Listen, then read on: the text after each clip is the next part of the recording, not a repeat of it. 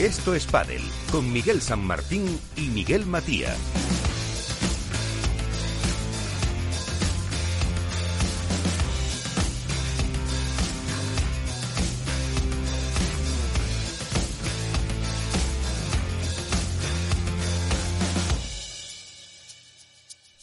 Y como decimos siempre, con todos los eh, que estáis ahí que hacen posible que cada semana también eh, podamos eh, contar lo que se ve, lo que no se ve del mundo del padre y con todos los colaboradores, los amigos, los compañeros que están aquí con nosotros cada semana. Iván Hernández en Valladolid, Contrapared, ¿qué tal? Muy buenas. Hola, muy buenas noches, Miguel. Alberto Bote, la dormilona de As, ¿qué tal? Muy buenas buenas noches, Miguel, ¿cómo estáis? Y hoy tenemos con nosotros por segundo día, el primero conmigo, eh, a Jesús Mata, compañero de marca. ¿Qué tal? Muy buenas. Gracias por estar con compañero? Buenas noches. Pues enseguida, eh, Iván, nos dan un poco envidia estos dos que estuvieron en Qatar, ¿no? Pero antes, vamos eh, a ver qué nos cuentas, cuál es el resumen de la actualidad eh, que haces cada semana.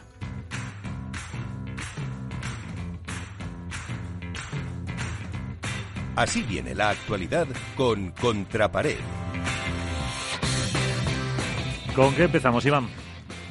Bueno, yo creo que hay que empezar por lo que ha pasado durante toda la semana pasada, que ha sido el, Mundial de, Qatar, el que se ha celebrado en, en, Doha, en donde nuestros dos compañeros de hoy pues nos van a poder contar muchas más eh, cosas internas, interioridades y anécdotas. Pero bueno, yo creo que, como muchas veces hemos oído a lo largo de las retransmisiones, eh, ha sido el mejor mundial que se ha visto en la historia y creo que vamos a tardar muchos, muchos, muchos años en ver algo similar. Yo no me quiero imaginar si todo lo que han montado los cataríes para un simple, por decirlo de alguna manera, mundial de pádel, de un deporte emergente, hemos visto todo lo que hemos visto, ¿qué verán las selecciones de fútbol? O sea, no, me, no me imagino lo que puedan hacer en el fútbol. Eh, yo creo que, poco eh, destacar, hay que destacar muchísimas cosas en el aspecto deportivo. Yo creo que la sorpresa fue la final. Todo el mundo daba por, favorito a Argentina, incluso a Ramiro Ochoa se entrevistó a Alberto Bote y Miguel Matías justo antes de la final masculina y le daban favoriteo de 55-45. Yo creo que la final eh, la ganó, no, para mí no los jugadores, sino la ganó Juanjo Gutiérrez con la elección de las parejas, unas parejas elegidas desde la 1 hasta la 3 a, pegadores, aunque se lo jugó a dos cartas. La pareja Galán Cuello para mí sorprendió muchísimo y de hecho voy a decir un rumor que están sonando esa pareja para el 2022. Esta misma mañana me lo han confirmado. Eh, o sea que no, no descartemos nada. Y por supuesto, el volver a ver a Paquito y a, Juan Lebrón en la segunda pareja después de un año de separación, eh, por, motivos de ego, por motivos personales, que se volvieran a unir para defender a la Roja y que jugaran el partido que jugaron en tres sets, eh, haciendo contrario a lo que pasó con, en Cascais, que perdieron eh, el tercer set Paquito y Juan Martín Díaz. Yo creo que, que la selección de, España por parte masculina fue tremendamente buena por parte de Juanjo. Y luego me gustaría destacar a, un jugador, y me vais a permitir que haga un poquito de patria, ¿no? Eh, no sabemos a quién te refieres. Nuestro compañero Alberto, Jesús igual no lo sabe, imagino que sí. Eh, a, venir.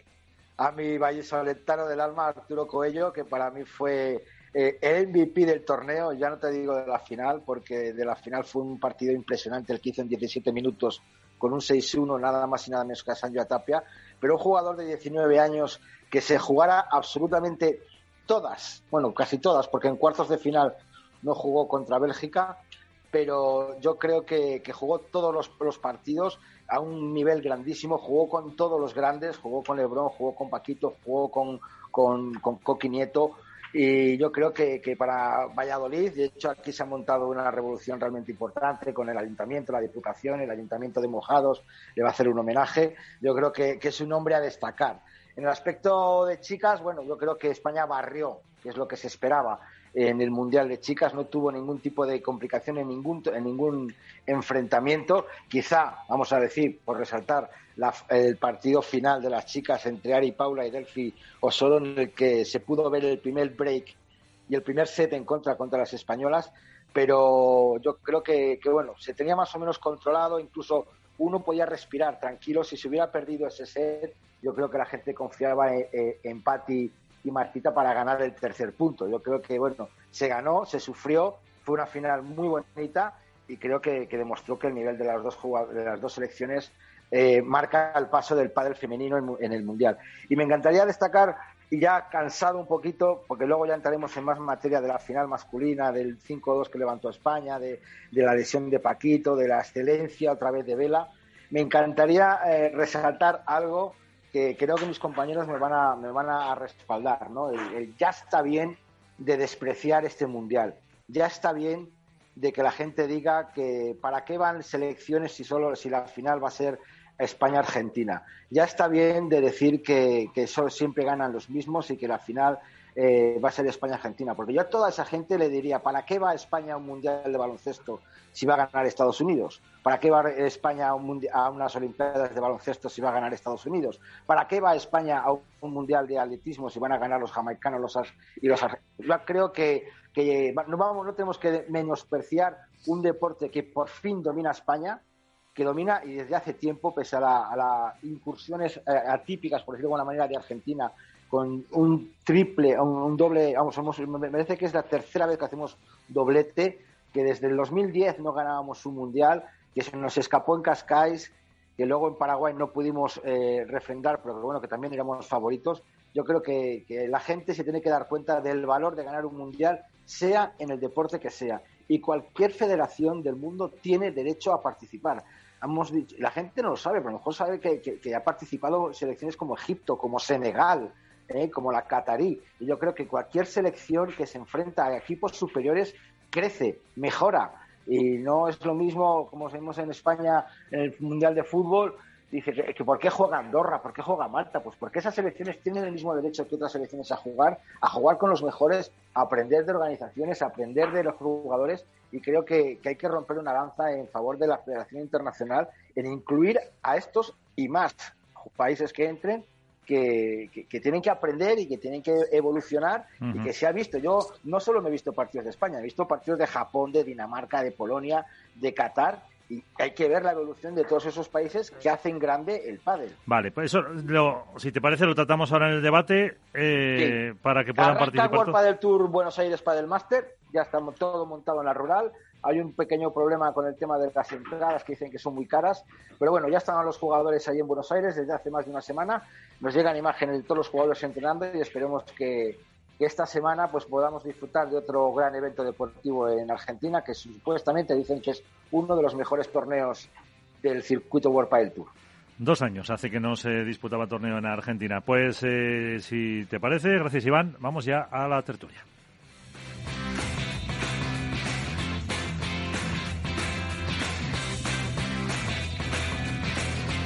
Así viene la actualidad con Contrapared. Hook Paddle patrocina esta sección. Hook Paddle Time is now.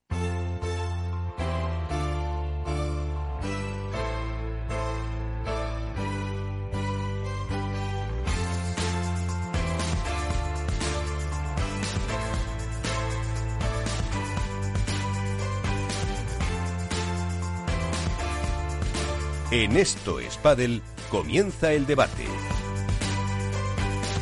Temas que ha dejado Iván sobre la pues trascendencia, la importancia, la repercusión de este mundial de pádel que ha tenido sus eh, detractores como pasa en eh, pues prácticamente en todo en esta vida. También ha tenido gente que le ha apoyado, que le ha gustado, pero vamos a ver con vosotros también que estuvisteis ayer. De hecho, eh, Jesús le leíamos en Marca que había hablado con Vela y decía que había sido el mejor torneo de pádel de la historia. Que lo diga él, pues también es importante, aunque por otro lado, pues eh, esos comentarios de muchos aficionados criticando el bajo nivel, que por otro lado, como apunta Iván, es como por ejemplo si vemos jugar en fútbol a Gibraltar o alguna otra selección de, de este estilo. Eh, la cuestión que yo creo, eh, bueno, no puedes decir tú, Jesús, que rompes el, el fuego, es que también esto sirve para sentar las bases de lo que puede ser el pádel del futuro, ¿no?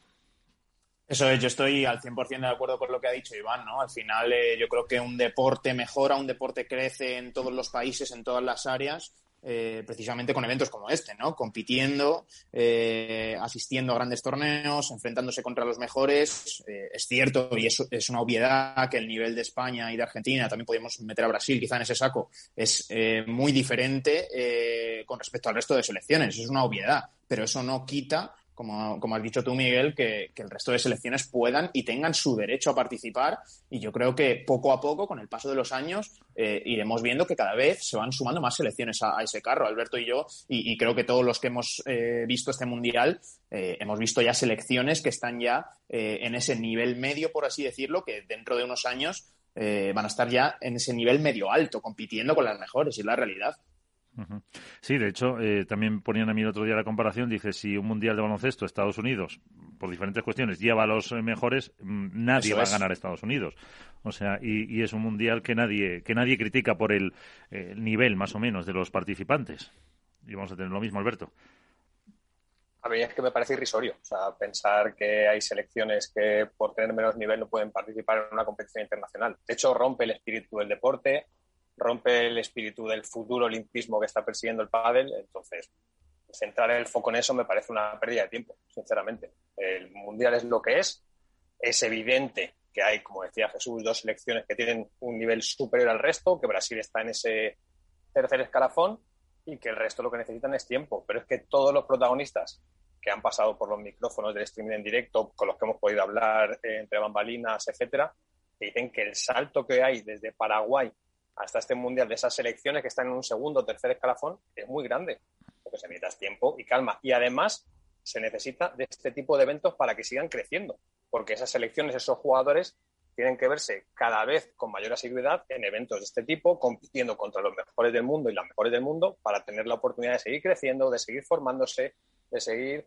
eh, bueno, pues poco a poco fraguando una carrera deportiva para que en el 2025, cuando haya un campeonato internacional, podamos decir, Chile está en una posición eh, suficientemente estable como para poder plantearse quitarle el tercer puesto a Brasil. Digo Chile como cualquier otra selección, ¿eh? que es un recorrido lógico. El que quiera centrar el foco en, la pérdida de tiempo competitiva y demás, pues Iván ha puesto un ejemplo que es perfecto. No, aparte de una cosa, que hay que recordar, eh, Jesús decía que, Brasil y está, está dentro de ese nivel.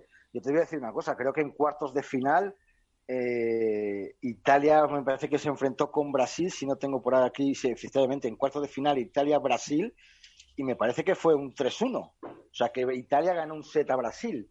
O sea, vamos a, un, un, punto. Yo creo que Italia, hay que recordar, pese a la ausencia de España, es campeona de Europa. También, en, que cuando fue campeona de Europa en Italia. Eh, Francia ha subido un nivel brutal, que ya fue eh, subcampeona de Europa este, este, verano en Marbella.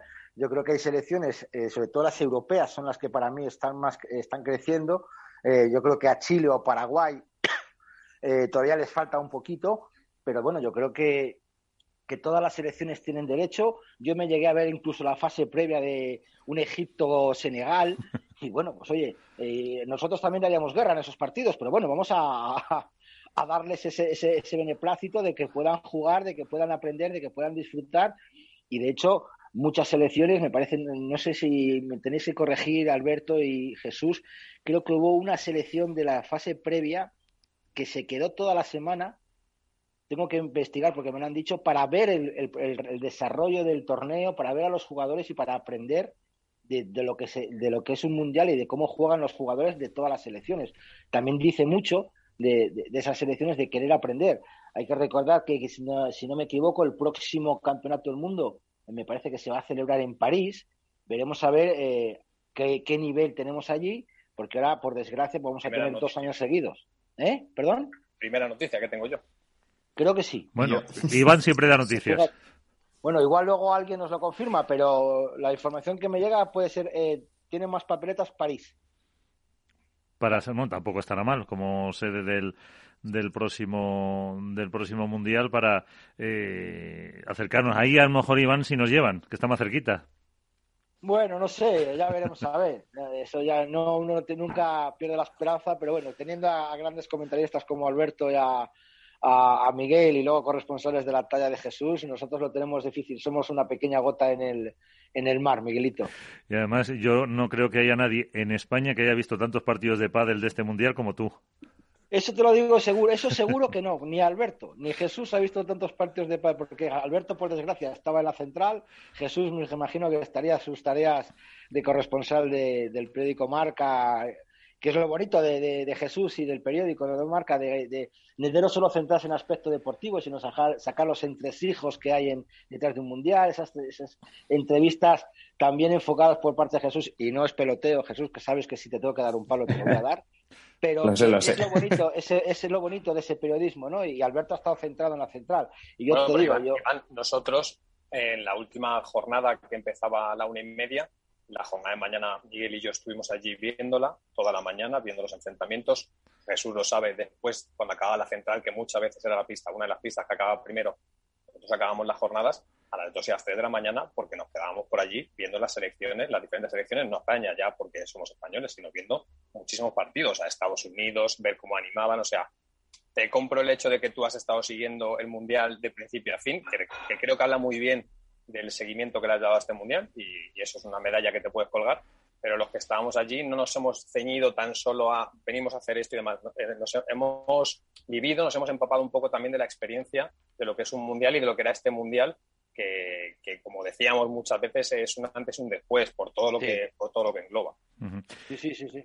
Creo que tenemos ya, eh, si nos escucha, eh, y supongo que sigue en eh, Qatar, a Jorge Belmont. Jorge, ¿qué tal? Muy buenas noches.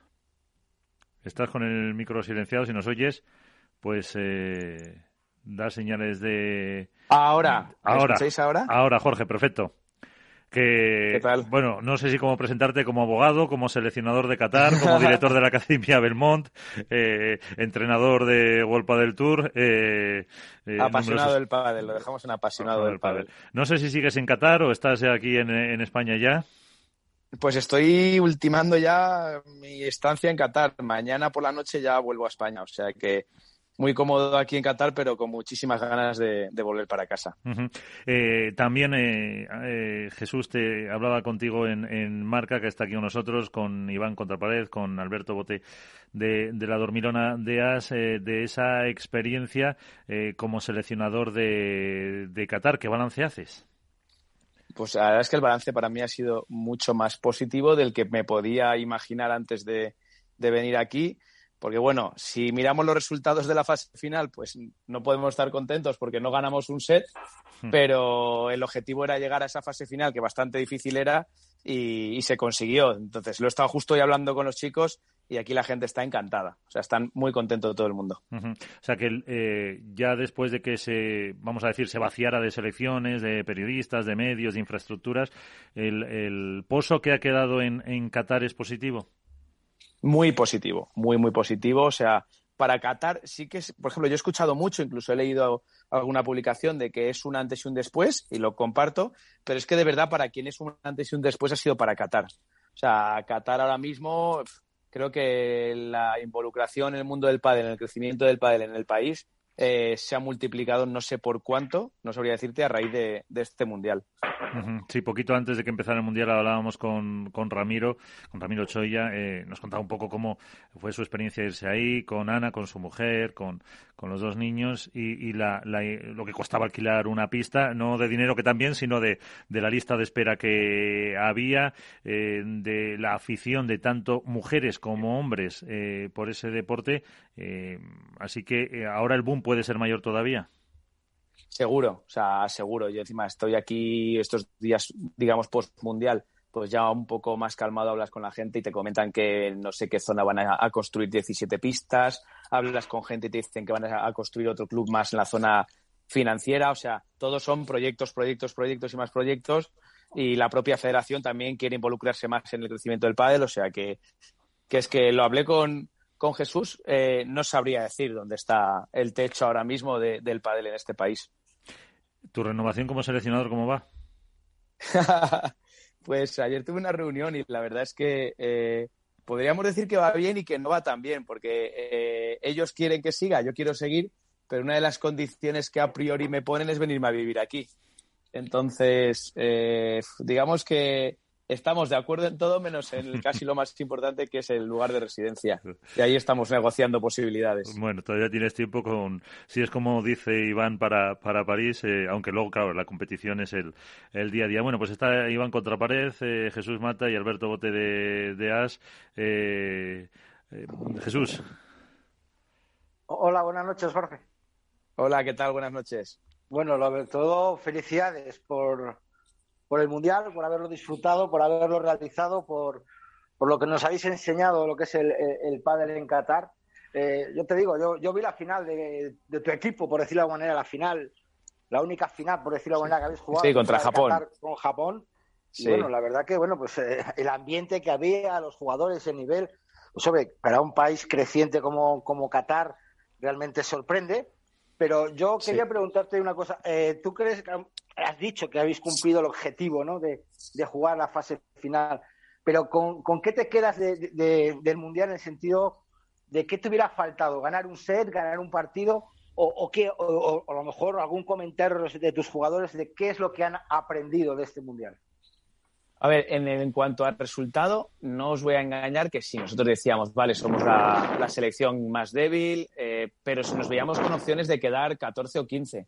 Y yo de verdad conozco el, el nivel de, los jugadores y para mí no mostraron su, verdadero nivel en las dos eliminatorias que, más lo necesitaban. Por un lado, venían de competir desde Dubái, o sea, llevaban 8 o 9 días prácticamente compitiendo, no son jugadores profesionales, y por otro, eh, que es un país muy novato, podríamos decir, en cuanto al pádel, y el tema competición, aunque venga del mundo del tenis, en los momentos claves se notó esa falta de rodaje, podríamos decir, en cuanto a, experiencia de los jugadores. Entonces, ese es un poco la, el balance final, ¿no? Que te quedas de, vale, nos falta experiencia, pero estuvimos muy cerca de ganar una eliminatoria, aunque luego fueron 3-0, pero es que hubieron partidos con set ball, partidos que íbamos a haber ganado.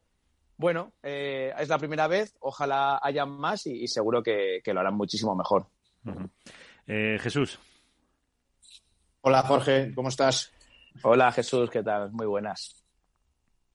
Yo te quería preguntar, bueno, un poco a raíz de lo que estabas comentando, de que, bueno, ya te han trasladado desde la federación que querían eh, seguir, bueno, que estaban contentos con tu trabajo ¿no? y que querían seguir contigo allí. No sé qué proyectos tienes ahora a corto o medio plazo y que si incluso pues no descartarías eh, eh, ofrecer tus servicios, por así decirlo, al pádel en, otro país que no fuese que no fuese Qatar. A ver, si te soy totalmente transparente, aparte de Qatar, tengo alguna propuesta más de algún otro país, ¿vale? Eh, se agradece muchísimo eh, por supuesto que las voy a estudiar, porque creo que hay que estar siempre abierto a, este tipo de, ofertas y sobre todo en, países que están creciendo tanto y que tienen tan, tanto potencial.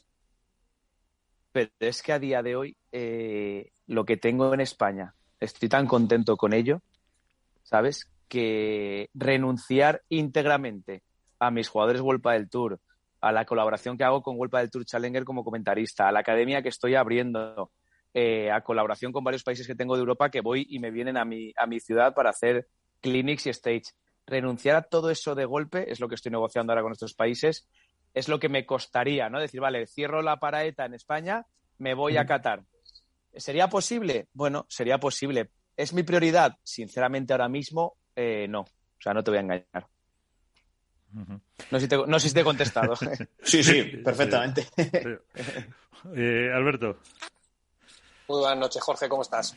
Hola, Alberto, buenas noches.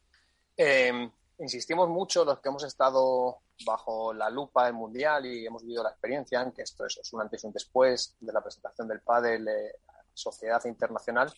¿Cómo lo habéis vivido los que realmente sois los protagonistas, que sois los que estáis en la pista o a pie de pista? ¿Qué, cambio creéis que es el más importante para decir el pádel acaba de romper un techo que parecía impensable? Para mí, fíjate, eh, que es un antes y un después, estoy, como he dicho antes, estoy de acuerdo, sobre todo para el país de Qatar. O sea, para eh, la gente que llevamos años en el mundo de, del pádel profesional o del pádel amateur eh, y los que llevan muchos más años en el circuito profesional, más que un antes y un después, porque no creo que ahora de repente eh, a corto plazo lleguemos al primer torneo profesional del año que viene y el montaje y todo sea eh, como lo hemos visto aquí. O sea, no creo que a corto plazo sea eso. Lo que sí que creo es que hemos visto un reflejo o un espejo de lo que estoy convencido que va a ser cada prueba de pádel y el crecimiento que tiene el pádel eh, en un periodo de uno, dos años, ¿sabes? ¿Sabes a lo que me refiero? O sea, no sé si doy para mañana el circuito y todo va a cambiar, pero hemos visto a dónde podemos llegar y de lo que es capaz el mundo del pádel. Porque eh, vosotros que habéis estado allí, ¿qué, mm, ¿qué ha sido ese después, vamos a decir? ¿Qué se va a quedar para, o para implementar, por ejemplo, en el circuito profesional? ¿Qué, qué diríais que se ha aportado eh, en ese nivel para, para copiarlo mm, en cualquier eh, campeonato que se quiera, que se quiera hacer? Casi, pues o los tres, o Jorge empieza. Mira, en cuanto a organización, eh, es que ha sido lo más parecido, que es la frase que más he escuchado yo aquí, a una prueba de ATP de tenis. O sea, eh, cada el trato, la organización, la instalación, o sea, todo, todo en ese sentido ha sido de 10. La vilas de los jugadores, en las pistas en las que han jugado, o sea, todo, absolutamente todo, ha sido eh, algo mucho mayor a lo que estamos acostumbrados. Eso en cuanto a la organización y en cuanto a lo que hay, la repercusión que puede tener es el salto que puede dar el pádel en cualquier momento ya de decir, vale, es un deporte profesional, es un deporte amateur con un crecimiento gigantesco, pero que en cuanto a aportación económica y similar que están teniendo en los torneos está muy distante de deportes como el tenis, ¿no? Pues ahí es donde creo que va a ir dando pasos para, para cortar esa distancia con el deporte un poco con el que nos miramos, que es el tenis. Claro. es mi, esa es mi opinión. Y para eso yo creo que es, es, clave la internacionalización, porque eh, muchos comentarios de la gente hablando del nivel de los jugadores o de lo que sea, eh, eso lo que demuestra que a lo mejor no nos fijamos en la importancia que tiene de que el pádel salga y todo lo que va a suponer para para el, desarrollo del deporte en un futuro y, no pensar solo que el pádel son los torneos que se juegan, que también eh, cada semana la pachanga con los amigos, eh, etcétera, si se quiere que, realmente tenga una, una repercusión y un, y un futuro, ¿no?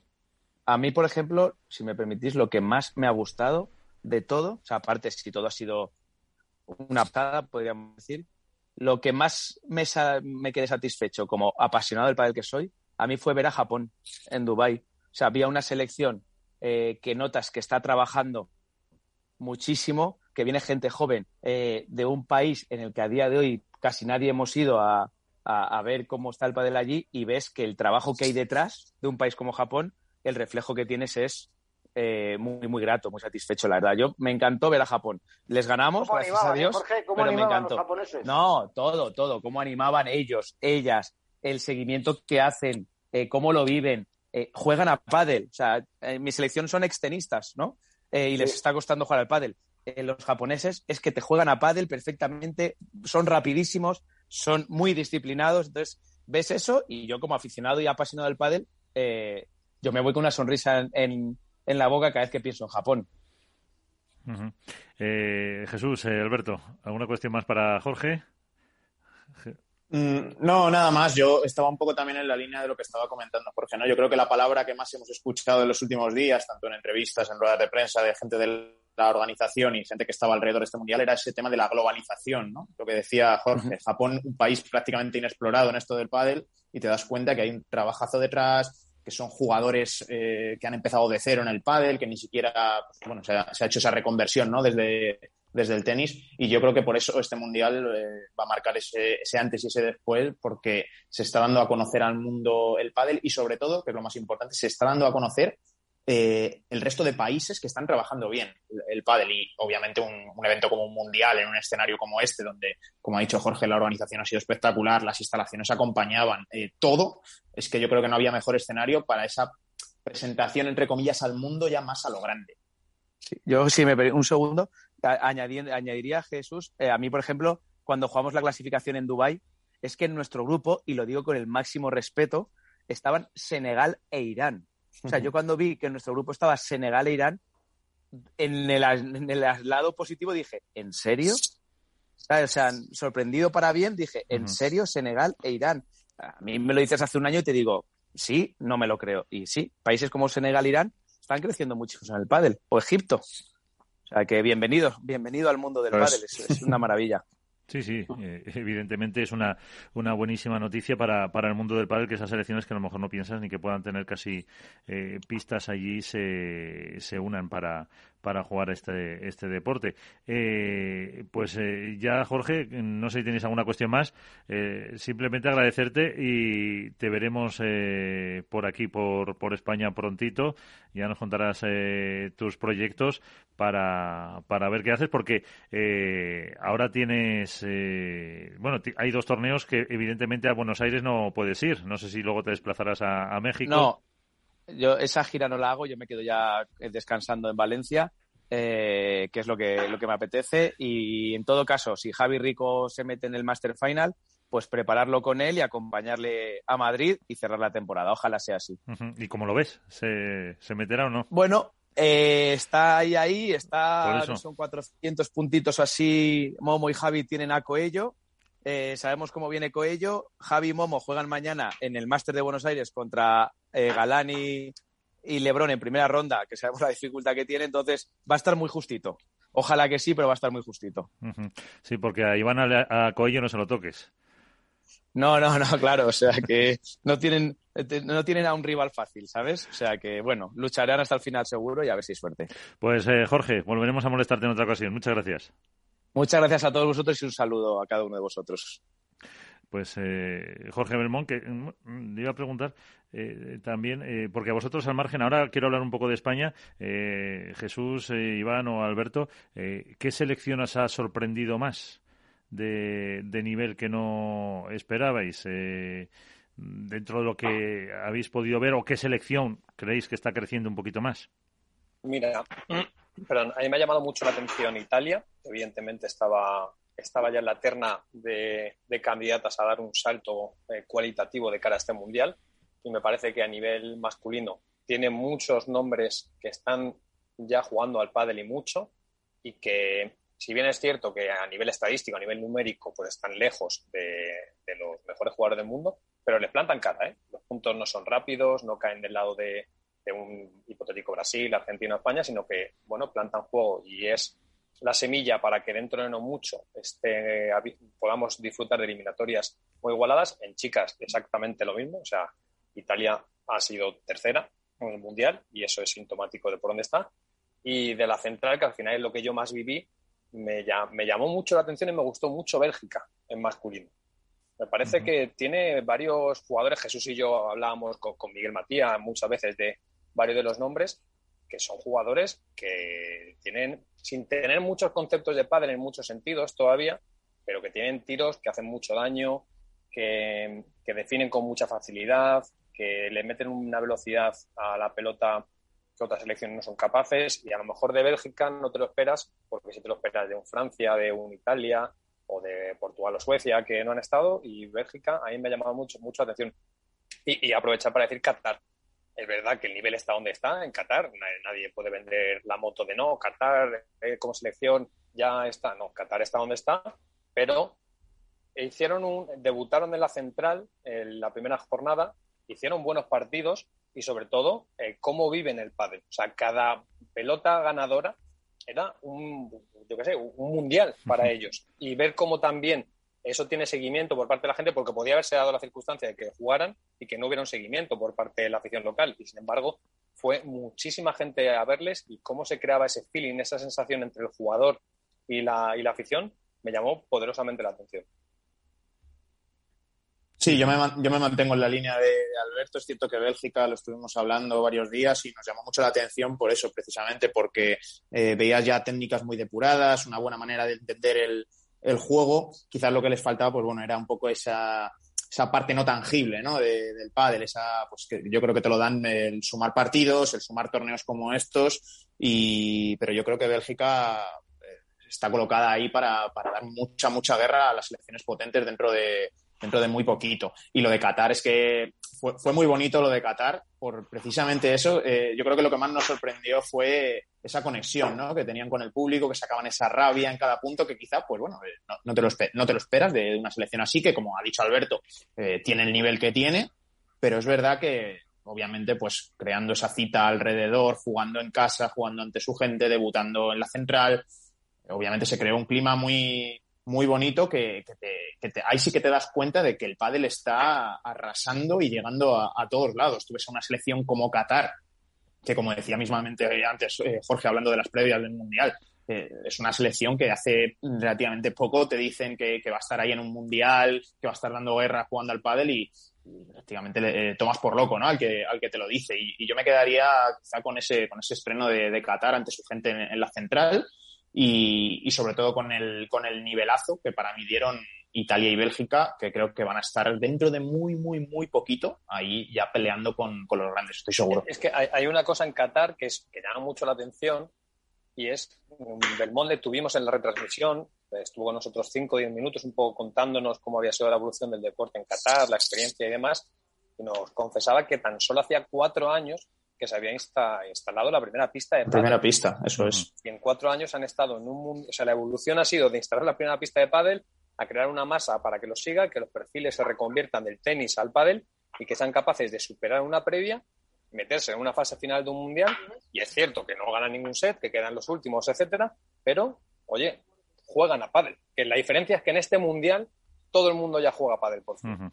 Que antes a lo mejor no pasaba. Había, no lo decían, pues es que veías a veces selecciones hace eh, una cita o dos mundialistas que selecciones que les costaba pasar la pelota, porque evidentemente el, perfil estaba más cerca del amateurismo que del profesionalismo. No, ahora todas las selecciones juegan a padel ya. Ahora vamos a ver cada uno qué nivel tiene y a partir de ahí que vaya creciendo. Pero para mí es el salto evolutivo, que es que las selecciones ya están jugando al deporte por el que compiten. Y a partir de ahí es donde el deporte va a ir creciendo. Y sobre todo que es indispensable para la, narrativa de este deporte, que haya variedad evidentemente. Eh, bueno, lo de, lo de Bélgica también me recuerda que World del Tour esta semana anunció que Bruselas va a tener un Open en mayo en 2022, lo que también, que siempre normalmente, si no me equivoco, solían ser exhibiciones simplemente y este año ya tiene un Open como mm, que la temporada empieza en Miami a finales de, de febrero. Y eso me lleva a hablar un poco de España.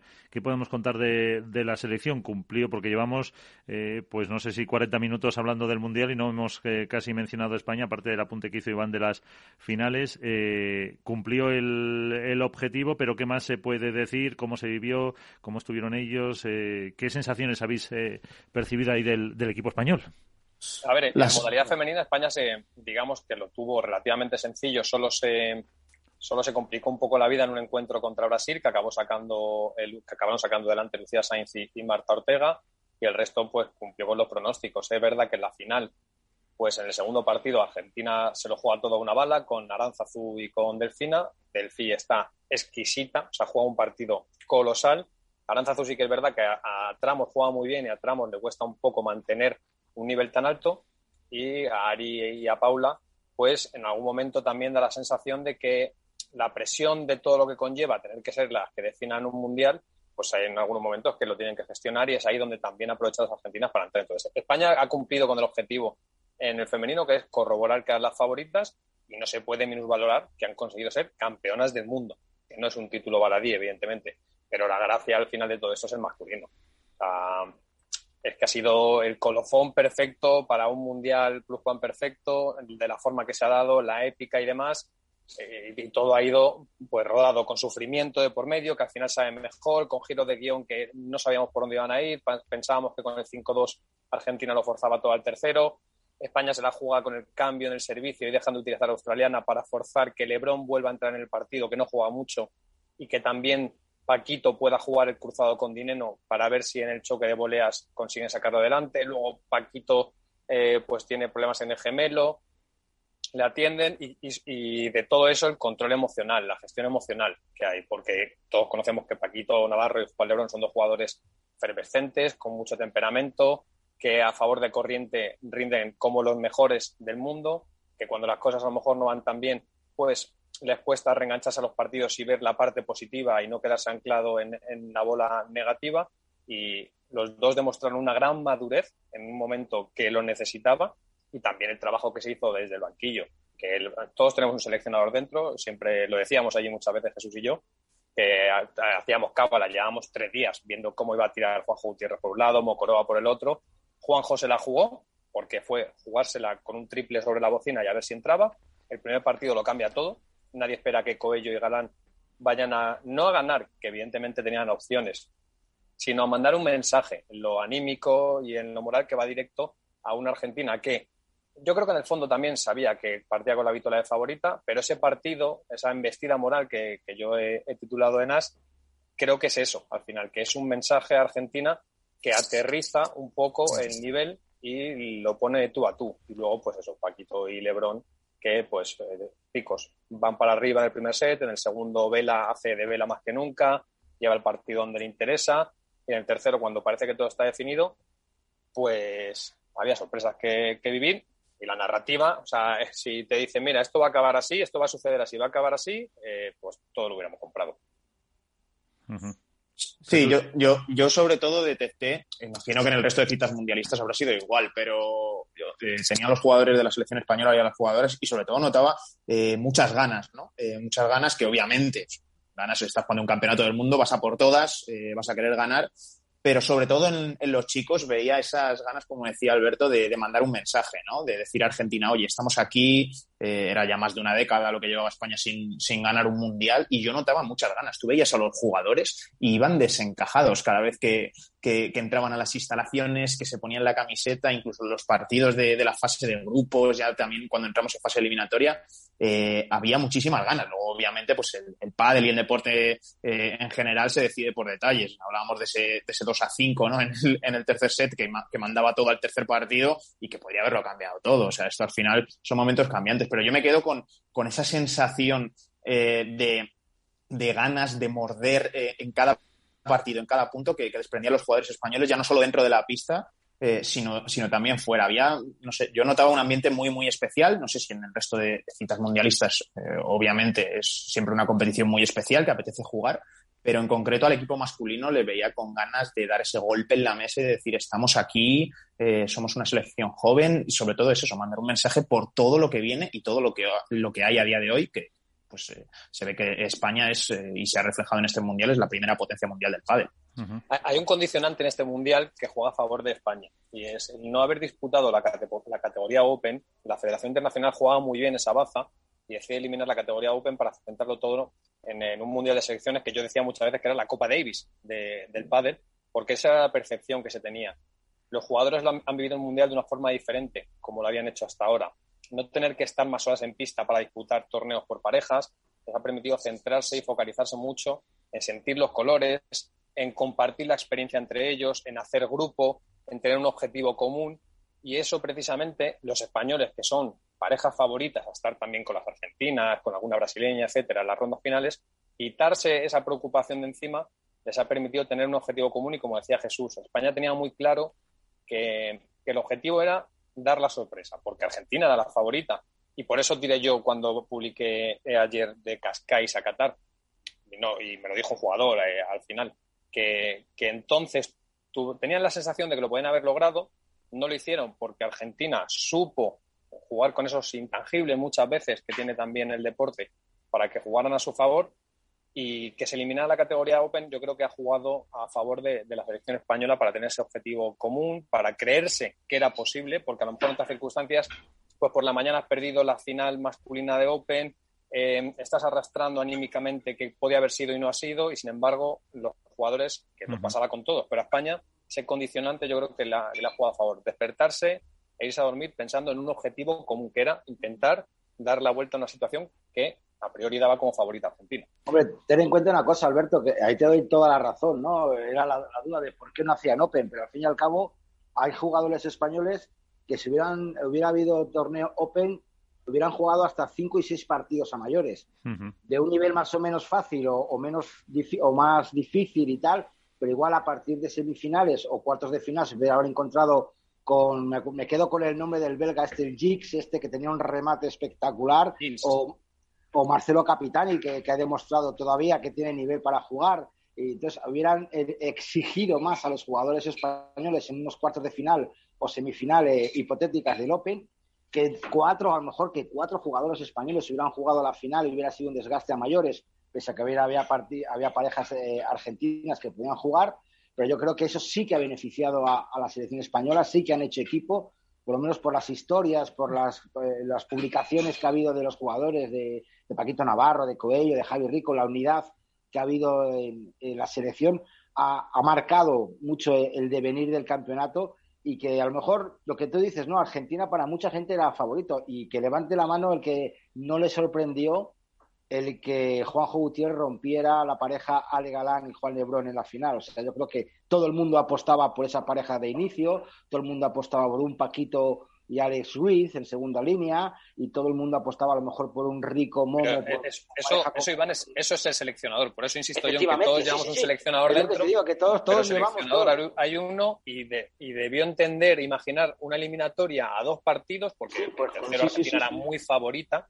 Luego pasaría lo que pasara porque la pista es la que manda. Era muy favorita. Y Juanjo, por la percepción de cómo iba la semana, por cómo les había visto, el momento anímico, eh, el hablar con los jugadores también, qué te transmiten, por dónde van a ir, todo eso hizo que Juanjo Gutiérrez se la jugara a dos partidos, el primero para llevarlo muy, muy, muy arriba y el segundo para intentar sacarlo adelante. Y también el escenario. ¿eh? Para mí el escenario ha sido propicio en la final para que España eh, rindiera el mejor nivel. Argentina, por cómo entiende la vida, diría incluso, pero cómo entiende el, ponerse el albiceleste, esa pasión, ese...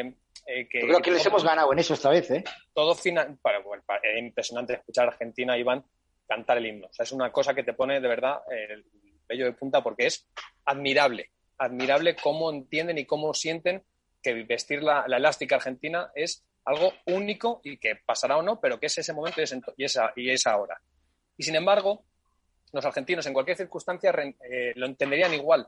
Y España, pues sabía que era el momento, veníamos de Cascais, el último mundial no se jugó a la final, eh, había muchos focos puestos, había mucha presencia de españoles animando, se dio esa sensación de caldera en ciertos aspectos que hizo que los españoles que juegan así, que son muy pasionales, los jugadores españoles, les va muy bien los partidos pasionales y menos los partidos fríos, jugar a su favor. Entonces, para mí esos dos condicionantes son, son fundamentales. Bueno, los tres. Uno, el que no hubiera categoría Open. Dos, la gestión de la alineación, la gestión de la alineación final que es para quitarse el sombrero. Y en la verdad, si el resultado hubiera sido otro, pues se hubiera criticado, pero el resultado es el que es, y así hay que decirlo. Y el tercero, el escenario que creo que acompañó para sacar la mejor versión de Galán y Coello. Lo de Coello, por ejemplo, nadie puede decir que se jugaba, no iba a decir 100 euros, 10 euros aquí va a hacer el papel que hizo. No porque no tenga la capacidad de hacerlo, que la tiene, sino por el desparpajo, la actitud, el dominio de un escenario grande de verdad como es la final de un mundial. O sea, fue antológico lo que hizo Arturo, lo que Arturo Coello. Para mí fue el mejor jugador de la final de largo. Y, no porque jugara mejor que el resto, que todos jugaron muy bien, sino porque con 19 años se le exigía que jugara como uno de 25 y jugó como uno de 30 si hacía falta. Galán, que se pone la capitanía de España sacando ese primer partido con un, con un jugador que es más joven, al que tiene que acompañar y tiene que aguantar el volumen en lugar de tirarse hacia adelante como un loco. Lebron que se le para cuando mejor está jugando Argentina y, Vela, que es el mejor en eso de largo, dice, pues el partido ya no va a ir por aquí y te lo voy a clavar por aquí. Paquito que tiene que saber gestionar eh, esa, esa emoción de sentirse importante que físicamente le pasaron a los gemelos, o sea, todo se dio para lo que se tenía que dar. Pues eh, fijaros que llevamos eh, pues casi casi una hora hablando bien del Mundial de Pádel. Eh, no sé si nuestro siguiente invitado eh, también pensará lo mismo, que supongo que sí. Luigi Carraro, presidente de la Federación Internacional. ¿Qué tal? Muy buenas noches. ¿Cómo estás? Buenas noches, buenas noches a todos. Acabo de volver de Doha en directo hablando con vosotros, llegando para hablar con vosotros. Muchas gracias, pero ya te digo, casi eh, con Jesús Mata de Marca, Alberto Bote de la Dormilona de As y también narrando ese mundial, con Iván Hernández contra pared. También hemos estado con Jorge Belmont, que, que es, eh, dirigió a la selección de Qatar, eh, y todas han sido buenas palabras. ¿Qué balance hace el propio presidente? A ver, la verdad estamos todos muy, muy contentos. ha sido un mundial y lo bueno es que no lo decimos nosotros, sino lo dicen todos los activistas que realmente viven y participan y generan el mundial, que son los jugadores, las naciones, los MIDE de todo el mundo, las empresas que estaban ahí, el público. Ha sido el mejor evento de pádel que se ha jugado hasta el día de hoy. Eh, esto mm, es lo que nosotros queríamos antes del mundial y por suerte es lo que al final se ha conseguido. Claramente conseguir esto nunca es fácil, pero creo que cuando hay mucha pasión, hay mucho trabajo, al final luego las cosas salen. Eh, me has nombrado a Belmont. Yo, todos han hablado del Mundial, pero también yo quiero decir dos palabras sobre las que han sido las calificaciones al Mundial. donde Qatar, su, su plaza, el cuadro principal del Mundial, con una clasificación, y han sido clasificaciones impresionantes. Se han celebrado en Dubái, donde estaba lleno de público, donde ahí también estaba un nivel de juego muy alto y donde la verdad es que el equipo de Qatar ha ganado varios partidos mmm, con un nivel muy alto de juego y de intensidad, de, de, de, de pasión. Así que no, muy, muy contentos en todos los sentidos. Uh -huh. Pero sabe que ahora tiene un problema, porque eh, el próximo tiene que ser mejor. Y te digo una cosa, yo desde que he llegado a la FIP, ahora los problemas estoy bastante acostumbrado, pero este problema me gusta bastante más. eh, me lo han pedido varias personas, ahora y ahora nunca se podrá hacer esto, no. La verdad es que nosotros eh, somos realistas y ambiciosos. Mm, queríamos esto porque sabíamos que teníamos la posibilidad de hacer esto y está claro un tema que nosotros siempre queremos mejorarnos, eh, no, solo por nosotros, sino por el pádel, porque yo quiero que la gente siempre se recuerde de esto. La FIP no es de nadie, la FIP es del pádel, la FIP está aquí para eh, desarrollar el pádel, para ponerlo más global y como los principales actores del pádel, porque eh, siempre el, eh, pádel es los jugadores y nosotros tenemos el deber de poner los jugadores las mejores condiciones para poder exprimir sus potencialidades. Y creo que en este último mundial sí lo hemos conseguido. Uh -huh. Y como este es un principio, el futuro será siempre mejor. Uh -huh. No se mueva, no se mueva mucho, que a veces se nos va la, la cobertura. Eh, ya eh, hay que decir eso, que ha, tenido eh, pues eh, todos esos puntos positivos. No sé si desde la FIP o es pronto todavía hay algunos datos de repercusión de, de, de cómo ha, se ha seguido el mundial eh, por parte de países, eh, no sé si de aficionados, doy, de. Te doy, te, te doy, unos datos, te doy unos datos. El pádel, el mundial, primero es, ha sido el primer evento de pádel, nunca ha pasado en la historia. Todos los partidos que se han jugado, pero te digo, todos los partidos de la pista 1 a la pista 8, de, de, la mañana hasta la noche, se han retransmitido. Todos. Esta ha sido eh, para nosotros una condición fundamental y lo, lo hemos conseguido trabajando muy bien con la, con la Federación de Qatar. Y la situación ha sido la siguiente. Eh, nosotros hemos retransmitido todas las pistas en el canal YouTube de la FIP y la pista central estaba retransmitida en el canal YouTube de la FIP y excepto estaba yo bloqueada en la FIP en los canales, en los países donde hemos vendido a las televisiones la pista central. La situación es la siguiente. En el canal YouTube de la FIP, el Mundial ha sido mirado por más de 6 millones y medio de personas. 6 millones y medio. Y además de esto hay que sumar los datos de las 55 televisiones nacionales que han retransmitido. Ahora, todavía no tengo los datos de los definitivos de las televisiones. Decir, potencial. Ay. Se nos se nos pide potencial de 250 millones de casas donde se podía mirar el mundial. Luego, que todos lo han mirado, no. Pero te digo que potencialmente este era el potencial. Uh -huh. Y creo que es algo, mm, realmente esto sí que es histórico porque nunca había pasado algo del, como es en el pádel y es algo que el pádel merece porque un mundial donde vienen a jugar de todos los países del mundo los aficionados de esos jugadores de todos los países tienen que tener la posibilidad de mirar cada partido y lo hemos conseguido uh -huh. Jorge Diego, perdón, Jorge, que se me ha movido. Jesús eh, Mata de Marca. Hola Luigi, ¿qué tal? Buenas noches. Yo quería preguntarte, eh, bueno, yo creo que mucha gente se, se, hace esta cuestión estos días, ¿no? En si esto se va a quedar aquí o si desde Qatar, desde todos estos eh, estados que están apostando ahora muy fuerte por, por el pádel, eh, han mostrado a la FIP interés por seguir apostando por, por este tipo de, de, torneos, por inmiscuirse un poco más, eh, por así decirlo, más, más de lleno en, en este mundo del pádel. Mira, eh, yo he visto eh, en estos últimos años cómo hemos eh, evolucionado la FIP. Hemos empezado una etapa donde la FIP estaba, hay que decirlo, dividida y hoy tenemos una FIP que está muy unida, eh, donde todos trabajamos por el desarrollo del pádel. Eh, claro, hay veces que nos equivocamos, como todo el mundo cuando hace cosas puede equivocarse, pero creo que en lo general eh, las cosas están saliendo bien todos uh, trabajamos por el, con el mismo objetivo y entre estos es lo de hacer muy bien y de, y de potenciar los eventos de la FIP. eh, la FIP y de sus federaciones, porque hay que acordarse que la FIP es el, sus componentes son las federaciones nacionales. Así que yo creo que a partir de este evento, eh, como yo creo que hoy va a cambiar un poco el mundo del pádel, porque es como si se ha escrito una primera parte, a partir de hoy será una segunda parte, yo creo que todas las federaciones nacionales de todo el mundo van a querer apoyar y, organizar eventos siempre de muy alto nivel y que sean siempre más a nivel global y en todo el mundo. Así que creo que este mundial va a, va a ser una motivación muy fuerte para todas las federaciones, para que los jugadores y las jugadoras puedan tener esas condiciones de eventos. Claramente, no serán siempre como es el mundial, porque el mundial es el evento más importante que, que existe en cada, en cada deporte pero el estándar calitativo va a ser siempre va a ser muy alto y subirá su nivel cada, cada año más. Iván. Hola, buenas noches, Luigi. Iván, esperaba tu pregunta porque esperaba una crítica. tenías, Luigi, tenías, tenías que haber visto, Luigi, a este evento. Luigi, tenías que haber visto un segundo, tenías que haber visto a Iván, no me hace, no me tenías que haber visto a Iván con el ordenador con ocho pantallas diferentes viendo todos los partidos, ¿eh? O sea que yo creo que, que de los seis millones y medio él ha contribuido en gran manera.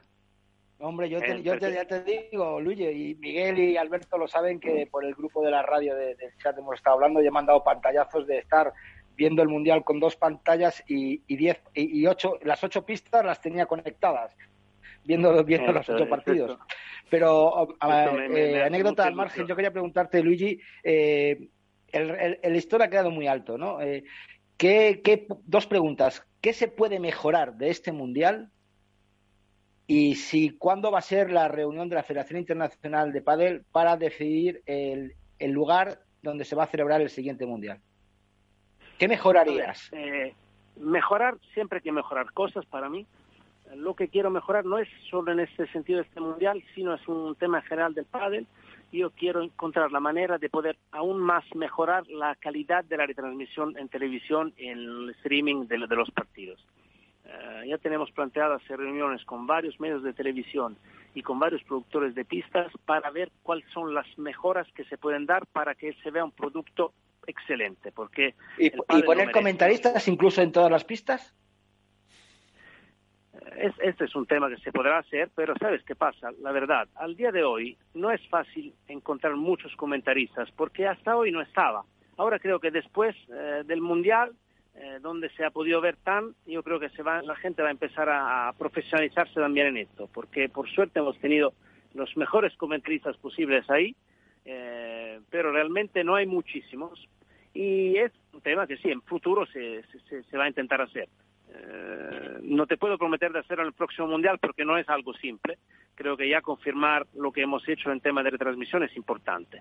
Pero sí um, subir la calidad de la retransmisión en televisión y luego siempre pensar en subir los detalles de, los, de, cómo cuidar a los jugadores durante el evento. Creo que aquí el nivel ha sido muy, muy alto, pero yo dentro de mí algunos detalles que quiero mejorar ya están. Pero también espero que el año que viene no estará COVID así que, todavía el COVID un poco afecta en, las varias cosas, así que se podrá eh, dar todas las condiciones que nosotros tenemos planteado en nuestras ideas uh, normativas para que los jugadores puedan realmente disfrutar en las mejores condiciones para poder jugar de la mejor manera. Respecto a la segunda pregunta de cuándo se va a decidir la fecha del próximo Mundial eh, y el se celebrará.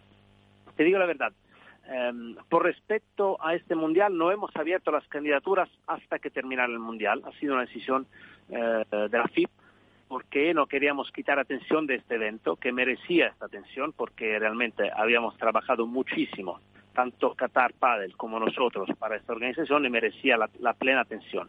Ahora que el mundial ha terminado y que todos están contentos, Ahora sí, vamos a abrir las candidaturas, vamos a dar los plazos y cuando terminan los plazos, la Junta Directiva de la FIP va a tomar la decisión y espero que la decisión será la de poder celebrar, y estoy seguro, un mundial como este y aún un poco mejor, mejor de este. Alberto. Muy buenas noches, Luigi, ¿cómo estás? Bien, Alberto, bien, bien. Eh, a ver, dos preguntas. Eh, la primera, llegando aquí en Europa con un eh, poco más de frío de lo que estaba ahí en Qatar, pero estamos bien. Sí, eso es algo que nos ha pasado a todos. Creo que a Jesús también, que lo hablábamos antes, que el contraste térmico ha sido brutal. Sí, sí, ha, sido, ha sido grande. Eh, la primera, ¿cuál ha sido la felicitación que ha recibido la FIP eh, o el reconocimiento que más ha llamado la atención de la FIP, que es un poco simbólico, sintomático de que esto realmente da la sensación de que lo ha cambiado todo, por un lado, y la segunda, eh, esto es un mundial, el mundial se celebra cada dos años, hay la casuística de que el año que viene se celebrará también, pero ¿qué, pero, ¿qué parte de este mundial es extrapolable al Cupra FIP en el caso de la FIP, que es el circuito? ¿Qué, qué partes eh, la Federación Internacional ha dicho? Esto, sin ser un mundial, sin que tenga el valor de tener un mundial, podemos cogerlo y lo podemos llevar al FIP Tour para eh, darle un salto de calidad aún mayor. A ver, eh, respecto a la primera pregunta, a mí han, sido dos cosas que me han llenado de, ilusión y de alegría. Han sido las reacciones de los jugadores, porque hoy, al día de hoy, eh, la gente no la engañas. Hoy con las redes sociales se ve y se sabe todo. Si, si algo gusta, gusta realmente si algo no gusta, no hay manera de, bloquear el hecho que no le ha gustado a alguien. Así que nosotros a cada jugador que hemos visto le hemos pedido, por favor, me dices una cosa que en este mundial para que sea mejor. Y te digo la verdad, a pesar de que le hemos presionado a todos y a todas los que le hemos preguntado, nadie nos ha dicho una cosa que iba a ser mejorada.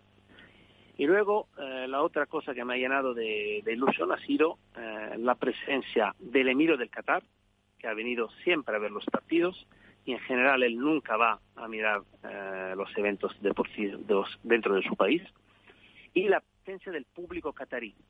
Me contaban que cuando están torneos de tenis ahí, el 80% del público es de fuera, de fuera de Qatar, que viaja por ahí por ahí a ver el torneo. Durante el, evento de pádel, el 85% del público era gente de Qatar. Y esto indica que el pádel no son solo españoles, italianos, argentinos que le gusta y van a ver. No, no, no. La gente de cada país va a ver los eventos en estos países. Y por esto, con esto me, conecto a la otra pregunta, que es sobre el Cupra Tour. El Cupra Tour es un producto muy importante. ¿Por qué? Porque es un producto que permite al pádel de ser eh, visto en todo el mundo, pero sobre todo permite a los jugadores de todo el mundo de entrar en el ranking del pádel. Así que ahora vamos a subir y mucho el nivel organizativo de estos torneos.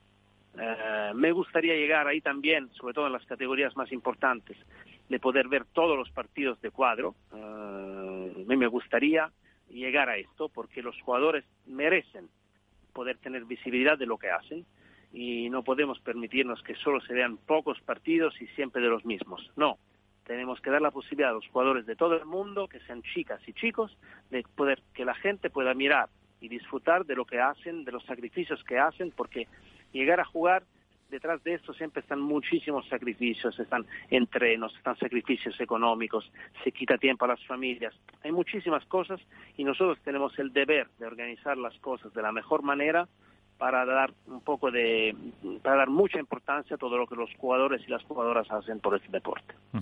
Eh, pero mm, usted también eh, le, preguntaba, de hecho, en, una entrevista que le hacía ahí en Doha Jesús eh, a los eh, durante durante el mundial, le preguntaba que muchos jugadores y, jugadoras pues quieren que ya sean los que ellos manejen, tengan un poco de importancia, controlen entre comillas los circuitos y usted le decía que, que sí que quieren que haya más libertad y más profesionalismo a la, a, la vez. Eh, ¿Se puede conseguir? ¿Todo eso es compatible con los objetivos de circuitos eh, de la federación, de circuitos eh, privados, etcétera?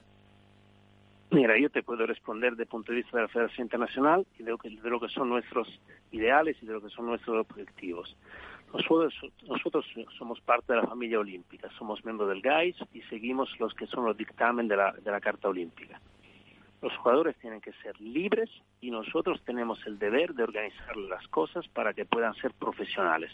Esto lo hacíamos antes y lo vamos aún más a partir de ahora. Eh, lo, he repetido varias veces. El pádel es de los, son los jugadores. Sin los jugadores el pádel no existiría. Así que sí que tienen que tener un papel muy importante. Tienen que tener la libertad de decidir lo que quieren jugar, dónde quieren jugar y nosotros tenemos el deber, porque lo hacemos por pasión, porque esto no hay que olvidarlo, nosotros lo hacemos por pasión, Y cuando tú haces una cosa con pasión, hay que hacer, intentar hacerla de la mejor manera posible. Y nosotros sí que tenemos el deber de organizarles las cosas de la mejor forma posible. es algo que en un deporte que crece mucho, eh, siempre eh, van a ser cosas distintas no va a ser fácil. Pero nosotros hoy somos unidos, somos de punto de vista institucional fuertes, desde el punto de vista financiero somos una federación internacional sólida, así que creo que mm, vamos a vamos a intentar regular todo el pádel, empezando por ranking y calendario, de, lo, de la manera que un deporte como este merece. Una última cuestión, si quieres, Alberto. Luigi, eh, ¿cómo al final el Mundial se celebra en Doha, se celebra en Qatar, un estado que apuesta de forma rotunda por el deporte y que tiene la posibilidad también de hacerlo? Y quizá otros escenarios no cuentan con esa posibilidad, ese respaldo también a nivel gubernamental como si ha dado en Qatar. ¿Cómo se consigue copiar los estándares o mejorar los estándares que ha tenido el Mundial de Qatar en otros escenarios? ¿Es posible o la FIB es consciente de que eh, va a tener que buscar alternativas para poder hacer eventos eh, este, de este calado? A ver, em, el mundo es, es grande y cada, cada continente tiene sus características.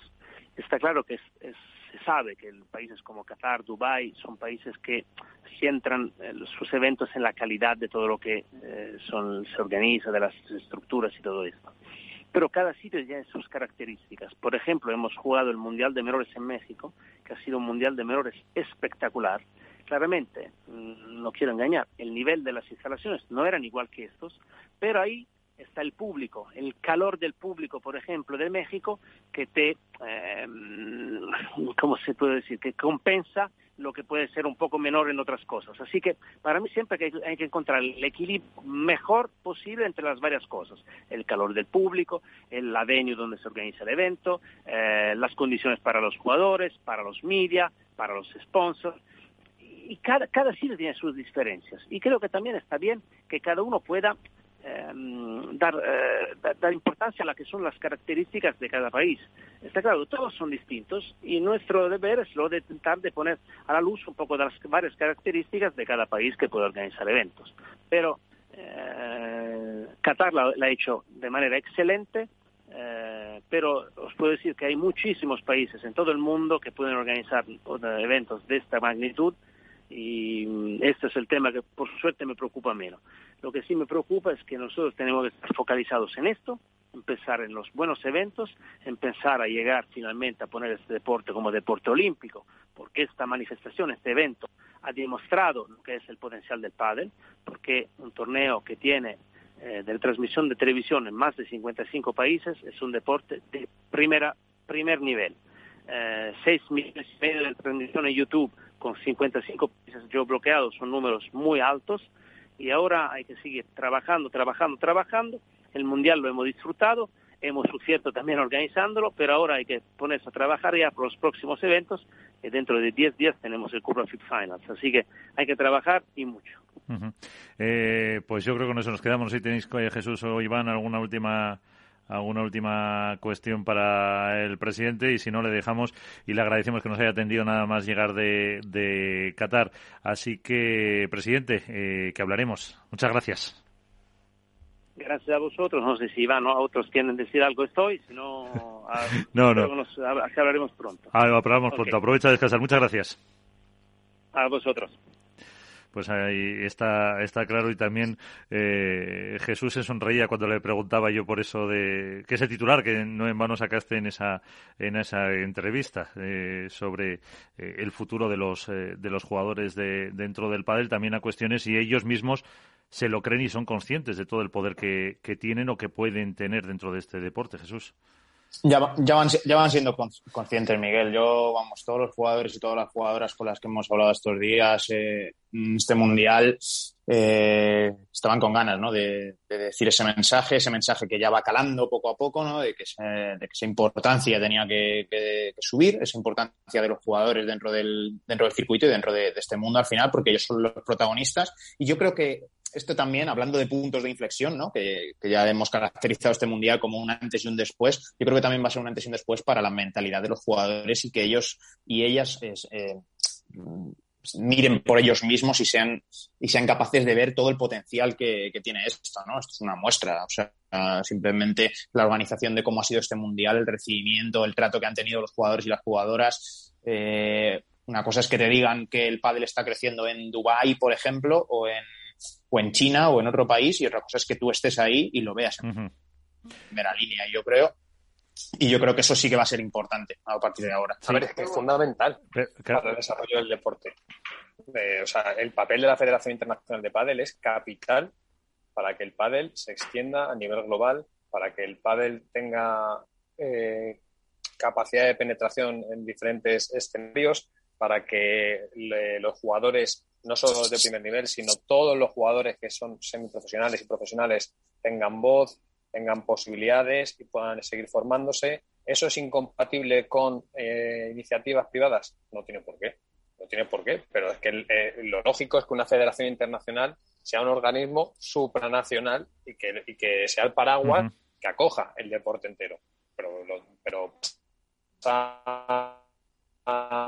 con la FIFA en el fútbol que es la Federación Internacional de, Fútbol. Entonces tiene que pasar por ahí. Evidentemente el trabajo que ha hecho World del Tour llevando al pádel y elevándolo a un escenario que era impensable hace 10 años está ahí y habla bien por sí solo. Nadie puede decir que el pádel está donde está por mérito de otros, sino de World del Tour. World del Tour tiene muchísimo, muchísimo mérito de que el pádel esté donde esté y que esté hace apenas siete días en Suecia abarrotando un pabellón con 9.000 personas pero se necesita el deporte, si nos ceñimos al deporte, la Federación Internacional bien entendida, bien trabajada, bien desarrollada, bien jerarquizada, con una estructura estable, con unos objetivos eh, que sean desarrollables, es fundamental para que evolucione el deporte. Luego veremos qué pasa, pero tiene que, tiene que ir, el canal tiene que ser ese, y yo creo que son, son complementarios.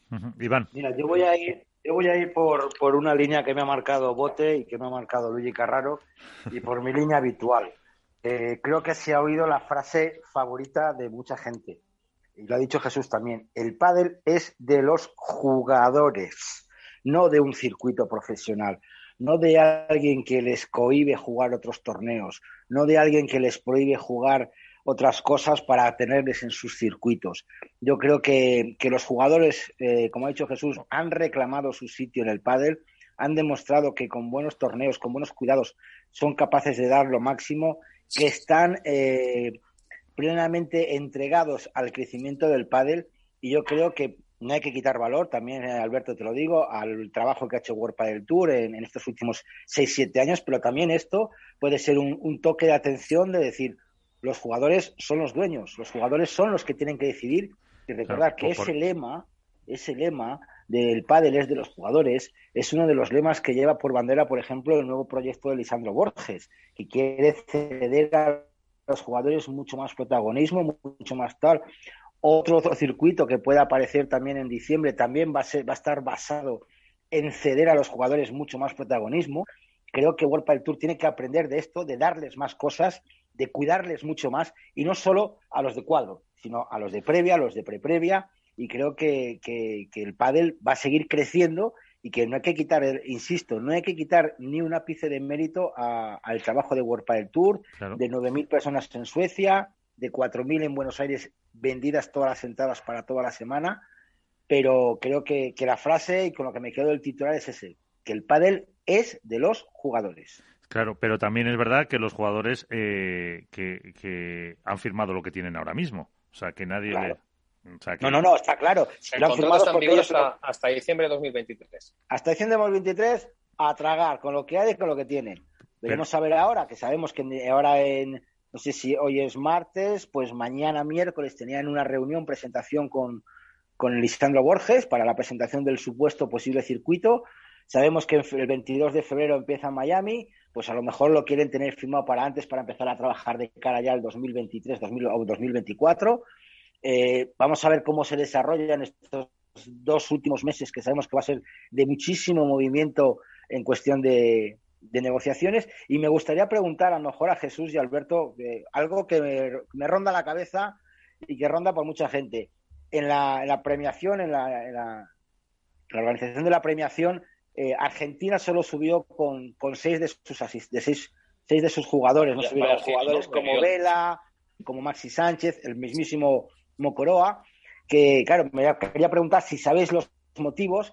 Y otra pregunta que os quería hacer a vosotros dos es, ¿hubiera sido interesante que un seleccionador argentino hubiera sido de World del Tour, porque conoce a lo mejor mucho más a los jugadores y su estado, ya te digo, de Rodrigo Ovide, Horacio Álvarez Quemente, Carlos Poseni, cualquier jugador, cualquier entrenador argentino World del Tour que no se va a acordar, sin quitarle respeto a nadie, a él, por supuesto, de que no está tan inmerso en el circuito World del Tour? A ver, eh, son, son muchos temas y, tienen algunos poco que ver. Lo primero, para decir que quien entienda como una guerra entre World del Tour o lo que va a pasar o el proyecto de la internacional, para mí se equivoca por completo. O sea, son, son cosas radicalmente distintas. World del Tour es una entidad privada y con un contrato en vigor tiene potestad de hacer lo que considere. Y es así. Y, hay otra, y habrá otras iniciativas y los jugadores decidirán, como libres que son, si deciden renovar con World del Tour o no. Y la Federación Internacional, para mí, tiene un proyecto que es internacional y que tiene que trabajar por velar el deporte. Y para mí, quien busque confrontación, que no digo que se esté haciendo, ¿eh, Iván, que no, no voy por ahí, pero que para mí son cosas que no, que no tienen por qué ser. el, único conflicto, el único conflicto que puede haber de hecho es como pasa en otros deportes, eh, problemas de calendario, de intentar adecuar fechas. Es lo... unificado, trabajo por en eso, conjunto no y creo que haya más. A dónde va porque la, internacional tiene que ver por el deporte, porque vuelva el Tour es el circuito que hay ahora. Ojalá siga trabajando las cosas muy bien y dure mucho, pero y si no es así, la internacional tiene que seguir mirando y velando por el deporte, porque si no el desarrollo frenará. Dicho esto, eh, Iván preguntaba por, por el tema de que Vela, Maxi no están en, en la entrega de premios y demás, que llamó la atención, porque pues había menos integrantes de Argentina de los que tienen que estar, pero eh, tiene una explicación es que pues yo entiendo que el control emocional, que al final tendemos a, a idolatrar, a elevar a un escalafón que no les corresponde a los deportistas y pensamos pues que Velasteguín, en este caso, que es quien más llamó la atención, pues que mm, su control emocional de todo es perfecto y acaba de perder la final de un mundial. No se sabe si es su último mundial, porque se podría dar que fuera su último mundial. Lo hace de la forma que lo hace cuando lo tiene en el punto en el que lo quería. Eh, es una persona muy pasional también con la selección argentina. Entonces, yo no lo defiendo porque creo que tanto en la victoria como en la derrota hay que estar. Y esa es la opinión de Alberto Bote. No creo que Velastegui lo hiciera con una falta de respeto, porque habla mejor por su trayectoria que e-, este capítulo en concreto pero llamó la atención, pues sí llamó la atención, pero creo que tiene que ver más por un control emocional y porque a lo mejor no estaba en condiciones de poder salir y prefirió no salir para no ser el eje protagonista de cuando los protagonistas eran otros. Pero insisto, para mí hay que estar en la victoria y en la derrota. E, y con respecto a lo de si un entrenador de World del Tour hubiera sido más propicio para poder conjugar los perfiles, ayuda al final convivir todo un año o dos años o tres años con los jugadores, saber los momentos en los que están, cómo están rindiendo, cómo son sus filias, sus fobias, cómo empastan dentro y fuera de la pista, pues seguro que ayuda. Pero, pero esto es lo que decimos siempre, Iván. Ahora a Mocoroa se le dispara y se le apunta porque el segundo partido no lo gana. Si lo ganan cuando están 5-2 y se van al tercero y Tello y Chingoto hacen buenos las quinielas, pues el que estaría en la picota sería Juanjo Gutiérrez y Mocoroa sería un semidios en Argentina. El deporte es así. El deporte son detalles. Y los detalles son los que marcan la diferencia entre triunfar y fracasar. Y ahí pues es donde se mueve todo. Pues eh, despedimos eh, a un invitado y recibimos a otro. Le damos las gracias a Jesús Mata, compañero de marca, que se, se tiene que ir a otros eh, quehaceres. Muchas gracias por acompañarnos y te molestaremos más veces. Que gracias, a vosotros, un placer y eso, espero, espero que me molestéis muchas más veces y aquí estaré yo también molestando. tenemos una OPA deshonesta. Muchas gracias. Gracias a todos. Y aprovechamos para recibir también a una campeona del mundo, Ari Sánchez Fallada. ¿Qué tal? Muy buenas, enhorabuena. Hola, buenas noches. Muchas gracias. Lo primero, tienes que actualizar. Estaba, creo que fue ayer, eh, mirando tu página de Wikipedia. No pone que eres campeona del mundo, ¿eh? Ya lo tienes que estar actualizando rápidamente. ¿No lo pone? No, no, en, Wikipedia no. Y, en tu web creo que tampoco. Así que ya tienes que, ponerlo porque... actualizarlo. Eso es. Porque como decía antes, estábamos hablando de, Argentina, de, la final de chicos, que, que lo sienten mucho, esa, esa pasión. Siempre se habla de los argentinos. En este caso, eh, nos contaba Jesús, que estuvo con vosotros en Doha, o Alberto, que también está aquí, Alberto Bote, eh, que, que habéis sido una piña, que habéis estado eh, pues sintiendo mucho, como se dice, dice la, la camiseta y que, y que al final se ha conseguido ese, ese triunfo y aunque os costó un poquito, ¿no? Al final. Con, con, con Del Fillaranza. Como tú dices, ha sido una semana eh, increíble. Uy. Ah, ¿Os he perdido? No, sí, nos hemos quedado en increíble. Lo has dejado, Ah, vale, perdón, lo, has dejado tan terminado, tan terminado y tan perfecto no. ahí que digo, mira, ya has resumido bien. No, no, no. Ha sido una semana increíble y como tú bien has dicho, creo que hemo- hemos hecho piña desde el minuto uno.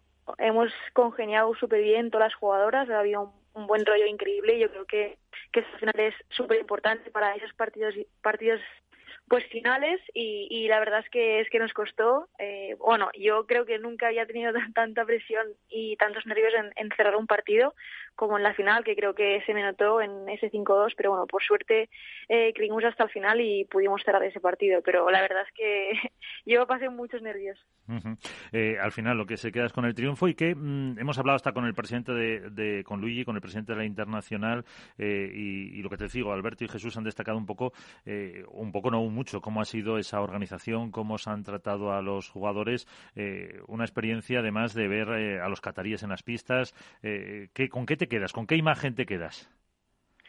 Bueno, yo me quedo con, con que ha sido, creo que, uno de los mejores, o si no el mejor torneo que, hemos jugado. El trato a los jugadores, las instalaciones, eh, todo en conjunto creo que, que ha sido diferente y va a marcar un antes y un después en el pádel y yo creo que hay que felicitar al, todo a todo el equipo de la Federación Internacional, a Qatar Tenis, Qatar Padel, porque creo que han hecho un gran trabajo y, y, y al final pues eso va, como he dicho antes va a marcar un antes y un después Ujú. Eh, Alberto, que supongo que has estado con Ari ahí unos eh, ratillos en, en Qatar. Sí, muy buenas, Ari, ¿qué tal? ¿Cómo estás? hola hola Alberto qué tal muy bien Eh, a ver, eh, te hace un poco la misma pregunta que, que a Jorge Belmont, porque al final creo que es muy interesante que vosotros que la habéis vivido de una forma mucho más intensa, incluso que yo que he estado allí, que al final sois los protagonistas y las protagonistas de, de todo esto, ¿qué es lo que más os ha llamado la atención? Porque nosotros en la narración remarcábamos mucho que los detalles, más allá de, de lo llamativo, ¿no? del escenario, del village, tal, que los detalles era lo que nos sorprendía, que todo estaba cuidado al milímetro y que, bueno, pues que te sentías Sí. en un sitio en el que no habías estado hasta el momento. ¿Qué, qué os ha llamado a Sí. vosotras la atención de decir, esto hasta ahora no lo hemos vivido y, y- y lo creemos, evidentemente? no yo creo que como tú dices ha sido todo en general eh, no se han olvidado de nada tenían todos los de los detalles cuidados desde las pistas eh, estaban perfectas eh, había retransmisión en, to- en, en todas las eliminatorias eh, la zona de jugadores sobre todo también la comida estaba muy bien cuidada. eh, yo creo que, que ha sido un poco todo y eso que tenían todos los detalles súper cuidados y, y creo que todos los jugadores nos hemos sentido súper especiales y muy buen tra- mm, nos han tratado muy bien, que creo que eso nunca había pasado. Bueno, ahora en tu casa le tienes que exigir a tu madre ya que te cuide igual, o mejor. Estoy sí. seguro que lo hace. Eh, de, bueno, eh, Iván, no sé si tienes una, una cuestión eh, para Ari o que no sé, no te veo si estás eh, por ahí. Sí, sí. Hola, buenas noches, Sari. Hola, buenas noches.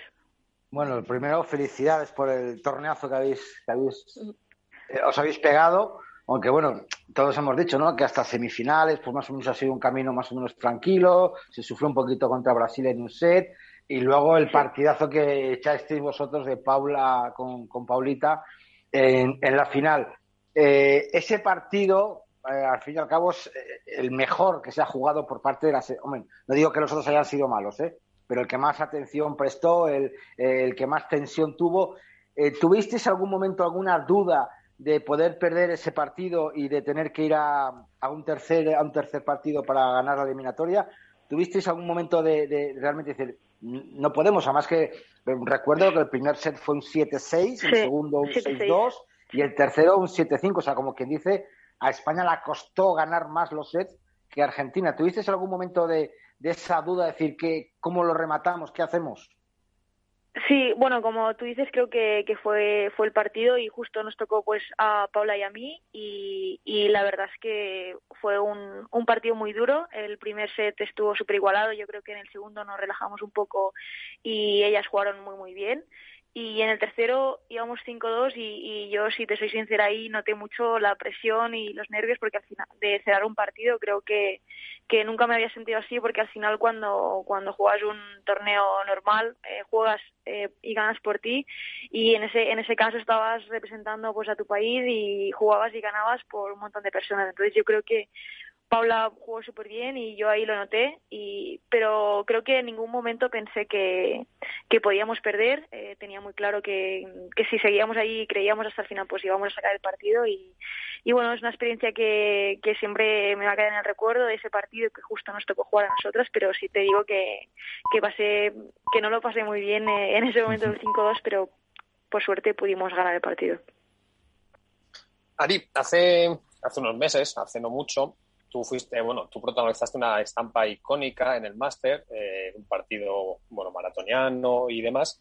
Eh, ¿Es esta victoria en el Mundial la más importante de tu carrera o la que tú percibes como la más, mm, diría, la más especial por la forma, el fondo, pues como tú dices, representar a España, etcétera?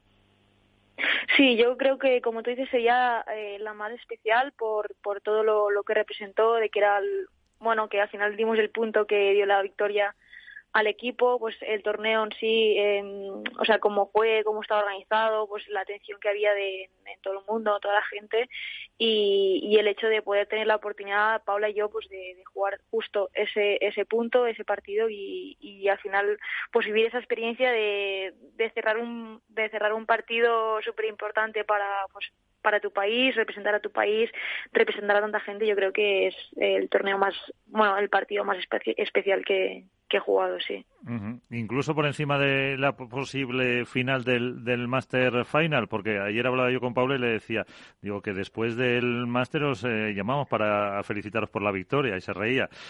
Eh, por encima incluso de eso, por ahí lo ponemos al mismo nivel. Sí, bueno, yo creo que son dos cosas distintas. A lo mejor sí lo pondría al mismo nivel, pero es, este torneo ha sido pues algo especial, algo que, que nunca había vivido y también era mi primer mundial. Así que, bueno, fueron un conjunto de emociones que obviamente siempre, siempre va a quedar en, en mi memoria. Uh -huh. Iván.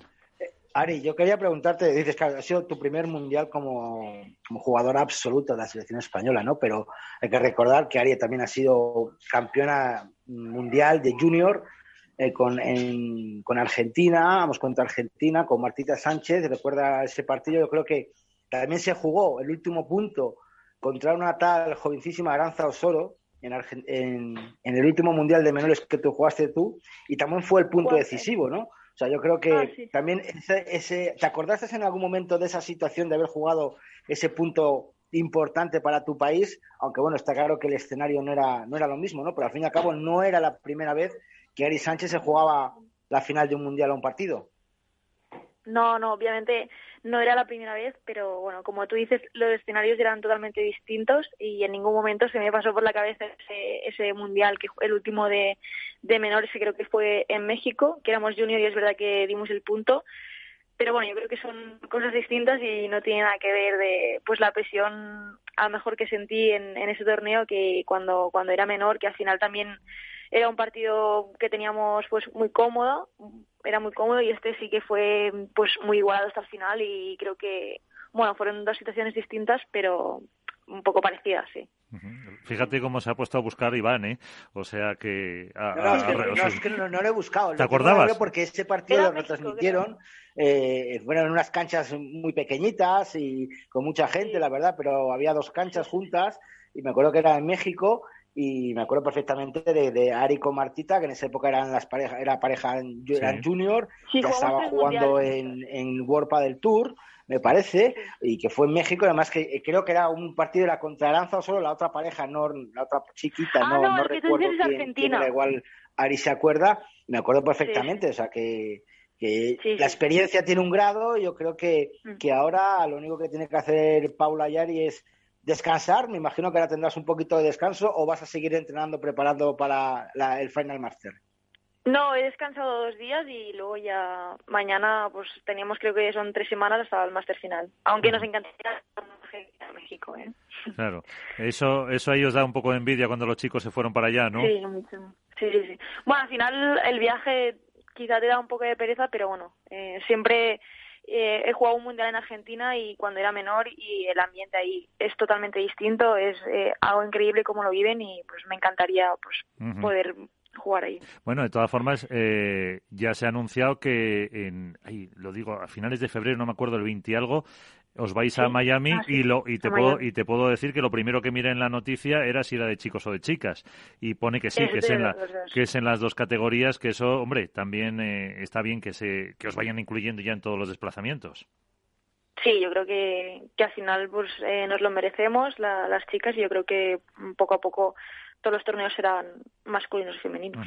Y como, y como decía Iván, para esa preparación, ahora para el eh, máster, con esas semanas que tenéis de, de margen, es un poquito más eh, complicado. ¿Cómo vais a organizarlo?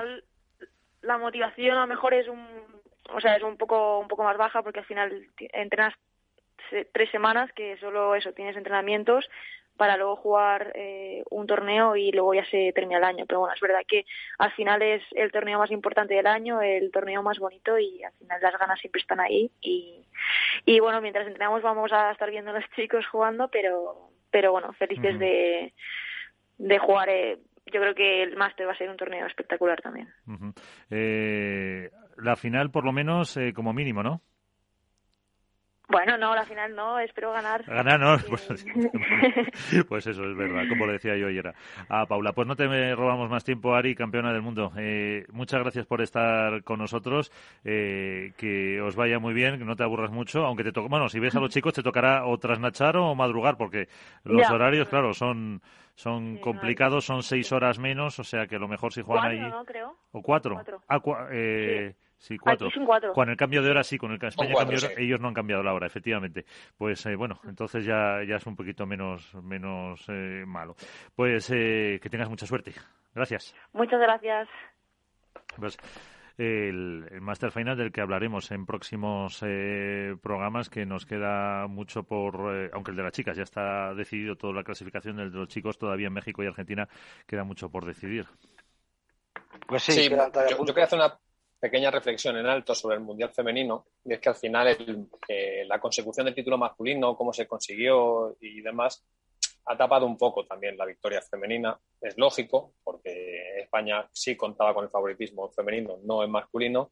Al conseguirlo también en masculino, pues la narrativa informativa, deportiva y demás, pues tiende a centrarse en eso. Incluso yo mismo, por ejemplo, pues me centro en la victoria de Cascais a Qatar y tiene una parte de injusticia, evidentemente, hacia ellas, que han conseguido sacar adelante un mundial, son campeones del mundo, lo hacen por cuarta edición consecutiva, es un imperio absoluto el de esta selección española desde hace tantas ediciones que se acercan a Argentina, porque Argentina, recordemos, sigue siendo la selección en categoría femenina y masculina que más títulos tiene, pero en femenina la brecha ya es muy cortita y, y quizá pues sí que queda en nuestro debe también hacer un poco más de hincapié en que las jugadoras han conseguido un título muy importante que no lo tuvieron fácil porque la propia Ari lo reconocía y la percepción que teníamos los que estamos de allí era esa, hubo momentos del, tercer set que le pesaron, no porque no tenga la capacidad de jugar un escenario así, que evidentemente Ariana Sánchez es de las mejores jugadoras que existen en el planeta Padel, pero pues a veces, como decía antes con Velasteguín,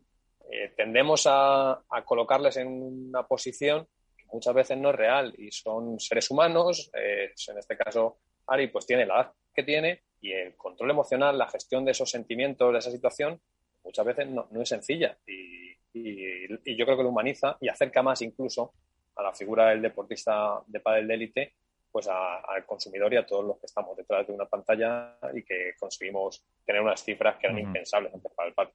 Efectivamente, y también me quedo con lo que ha dicho de eh, respecto a la atención a las instalaciones, que mm, a ver si se ve en otros torneos, que debería verse en otros torneos y, que en ese antes y después que hemos mencionado varias veces, pues deja entrever eso.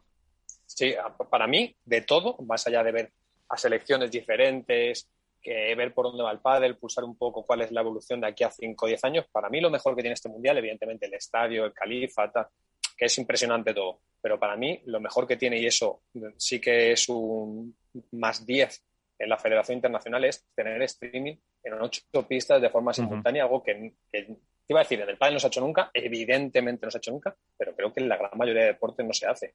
Yo hace no mucho, he hablado con una persona y es que en el tenis, en Roland Garros, las primeras rondas, tú no puedes ver todas las pistas. Y en el pádel, en un mundial, es verdad que son ocho, que no son 16 ni 20, pero la intención de la Federación Internacional era cubrir y dar voz y visibilidad a todos los jugadores en todas y cada una de las pistas. Y eso, al igual que otras cosas que se pueden mejorar y que, y que debe ser así, que se debe poner el foco también en lo que hay que mejorar, porque no todo va a ser siempre ultra positivo. Para mí lo mejor que tiene este mundial es que todos los jugadores han podido aparecer por streaming, que lo vieran en sus casas, que sus patrocinadores pequeñitos, los que hacen que no tengan que pagar por seguir entrenando en, en Brasil, en Paraguay, en Estados Unidos, eh, donde sea, pues que tuvieran visibilidad. Y eso es fundamental para la profesionalización de los perfiles, no de los que están más arriba. Entonces, por esa parte, por mí, no porque yo haya estado en la narración de la central, sino porque como periodista, chapó. Y, ese, y creo que ese es el camino a seguir. Iván, ¿qué ibas a decir? No, no, no, yo estaba totalmente de acuerdo. Yo creo que eh, lo importante es eso, es haber visto a selecciones, yo ya no me hablo solo de, del cuadro final, sino a selecciones como Irán, como Senegal, que hayan sido retransmitidos todos los partidos en Dubái también con una retransmisión increíble, con set de realización, con set de luego para, para entrevistas, les trataban a los jugadores de Senegal, con todo el respeto del mundo, como auténticos estrellas, no más que, que cualquier otro jugador español. Y yo creo que, bueno, que también hay que remarcar lo que ha dicho Alberto, ¿no? Que, el, favoritismo excesivo, quizá, de las chicas de España, pues eh, no se ha visto reflejado por, la, por la sorpresa, por decirlo alguna entre comillas, de la victoria española en, categoría masculina. Pero yo creo que eh, Alberto y Miguel lo han dicho muchas veces, esto es un antes y un después, esto es un 2050, por decirlo de alguna manera, yo creo que va a ser muy, muy, muy, muy difícil eh, igualar este torneo, pese a que el presidente Carraro ha dicho que hay cosas que mejorar, obviamente, y que siempre hay que mejorar y que va a ser mejor, pero yo creo que, la calidad de este torneo, el trato personalizado de los jugadores a las elecciones, que todas las pistas tengan salida por tres. La gente, eh, yo invitaría a que buscara vídeos del Mundial de Paraguay, que viera, que comparara instalaciones de Paraguay hace, otro, concepto, Iván, tres años. Ahora, sí, sí, es otro concepto, Alberto, pero, pero que es a lo que estábamos acostumbrados antes, hasta llegar Doha, hasta llegar Doha, todos los torneos mundiales de Paraguay, de Cascais, de Palma de Mallorca, el último que se jugó en España, el Palma, el Palma de Mallorca que nos ganaron los argentinos, se jugaban en clubes normales y corrientes y la final en un pabellón. Bueno, el de, el de Paraguay, si no me equivoco, no se llegó ni a jugar la final. Paraguay no se jugó, pero que te digo, el de Cascais, ¿dónde era? Pero que es todo. y es, es todo, o sea, ya no es la atención a los jugadores, que por supuesto, mire, fue lo que primero que me dijeron nada más llegar al estadio, que era para ellos, desde la organización, eh, un jugador de pádel es un deportista de élite, igualmente equiparable a un jugador de tenis de élite. Y eso te dice por cómo conciben la figura del deportista eh, profesional. Pero más allá de eso, cuando yo hablo de los detalles y hablo ya en primera persona, es absolutamente todo, eh, desde los transportes, cómo te recogen eh, al llegar al aeropuerto, cómo te atienden, la amabilidad, la importancia que le dan a que estés allí, porque saben que es fundamental también para que todo lo que han trabajado pueda tener difusión en el exterior. Eh, los hoteles, las comidas, la zona, el Media Center era espectacular. O sea, había dos salas de prensa, una sala para ruedas de prensa, una zona para descanso y que, y que los periodistas tuvieran eh, catering, agua, atención. Entonces es todo, es un, es un, concepto completamente diferente de evento a lo que habíamos vivido hasta ahora en el pádel. Yo he vivido alguno por el estilo en otros deportes, en otras circunstancias, en el pádel nunca, y pone el listón muy alto. Y lo sorprendente de esto es que de la internacional, cuando tú les preguntas, es que están convencidos de que el listón tiene que estar ahí y de que el listón, ese listón es extrapolable con las circunstancias, como decía Carrero en este caso, de cada continente, cada país y demás, pero que el listón del pádel tiene que estar ahí. Y eso te habla de una forma de entender por dónde tiene que ir eh, el pádel. Ahora veremos qué son capaces de hacer. Pero su carta de presentación, desde luego ya a nivel de grandes eventos, fue el Cupra Fit Final el año pasado, no lo olvidemos, que ahí empezó un poco todo. Pero su carta de presentación este 2021 es que es un mundial en Doha, en Qatar, que es el que es. Y, eso, eso es la Federación Internacional en noviembre de 2021. Lo que pase en marzo de 2022 o en diciembre de 2023 lo juzgaremos entonces. Pero el listón dicen, es este, nosotros somos capaces de hacer esto o queremos que esto se haga en todos los sitios a los que vayamos. Entonces, bueno, y la pregunta interesante, Miguel, para Alberto es, ¿qué nos ha traído de recuerdo de, Ahí estamos. de Qatar? Hay imanes para todos.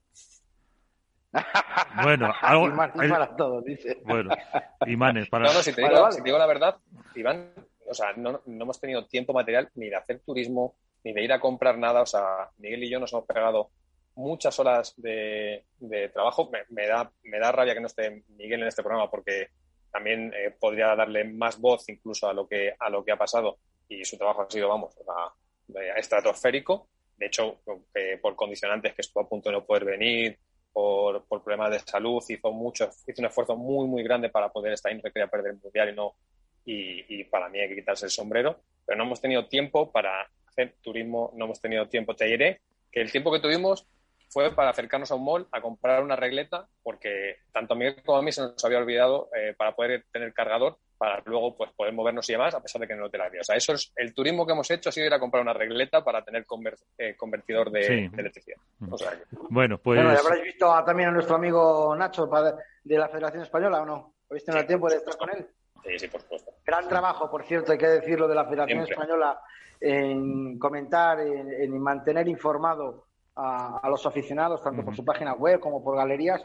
Y vuelvo a dar un palito a la Federación Internacional que no ha vuelto a actualizar ni a poner nada en, en el Twitter del sí campeonato absoluto. Absolutamente nada de nada en Twitter de la Federación Internacional. Y desde aquí, por supuesto, agradecer la labor de, de Diego, que estuvo con nosotros, de Morcillo, de, de toda la expedición española que creo que, que han hecho un gran trabajo de cuidado y de información a, a todos los aficionados del padre. Bueno, pues eh, con eso nos quedamos, que hemos dedicado dos programas prácticamente íntegros al eh, Mundial. La próxima semana tocará hablar algo de Buenos Aires y todo lo que puede pasar allí.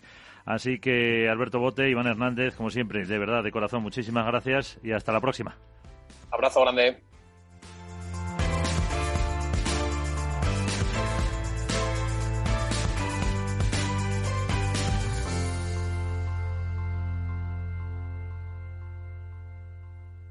Hook Paddle ha patrocinado esta sección. Hook Paddle Time is now. Esto es Padel en Capital Radio.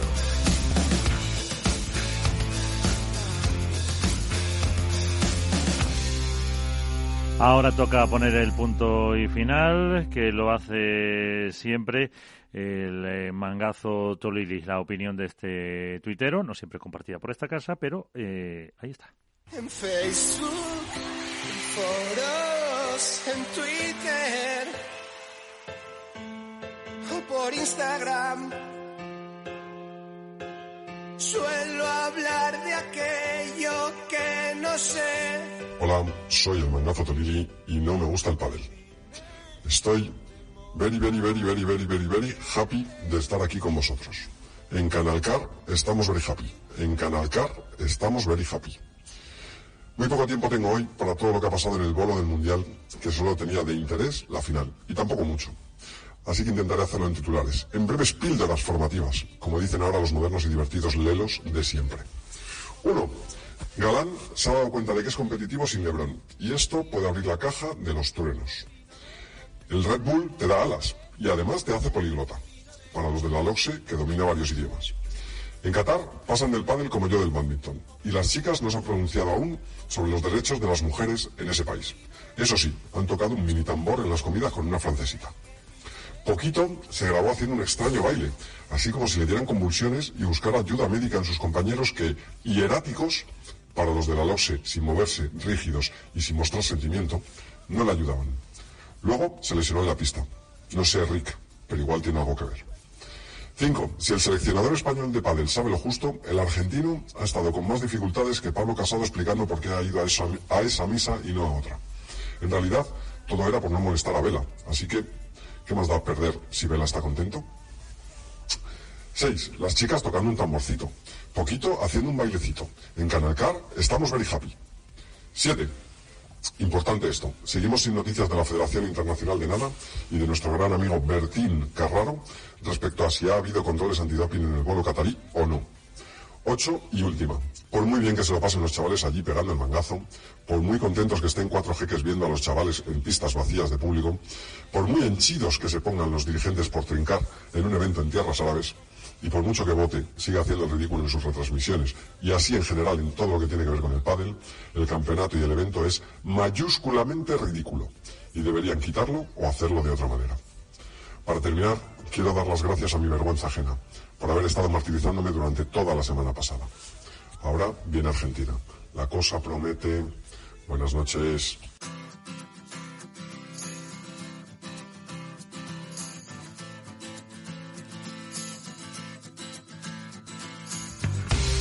Pues así ponemos punto y final a esto, a Spadel de esta jornada con el mangazo Tolidi, opinión que no siempre compartimos, pero que aquí le dejamos expresarse. Con Miki Garay, con Félix Franco en la parte técnica, nos eh, vamos, volveremos la próxima semana. El mensaje de siempre, cuídense mucho, que la cosa se está complicando, pero también jueguen y sean felices. Adiós.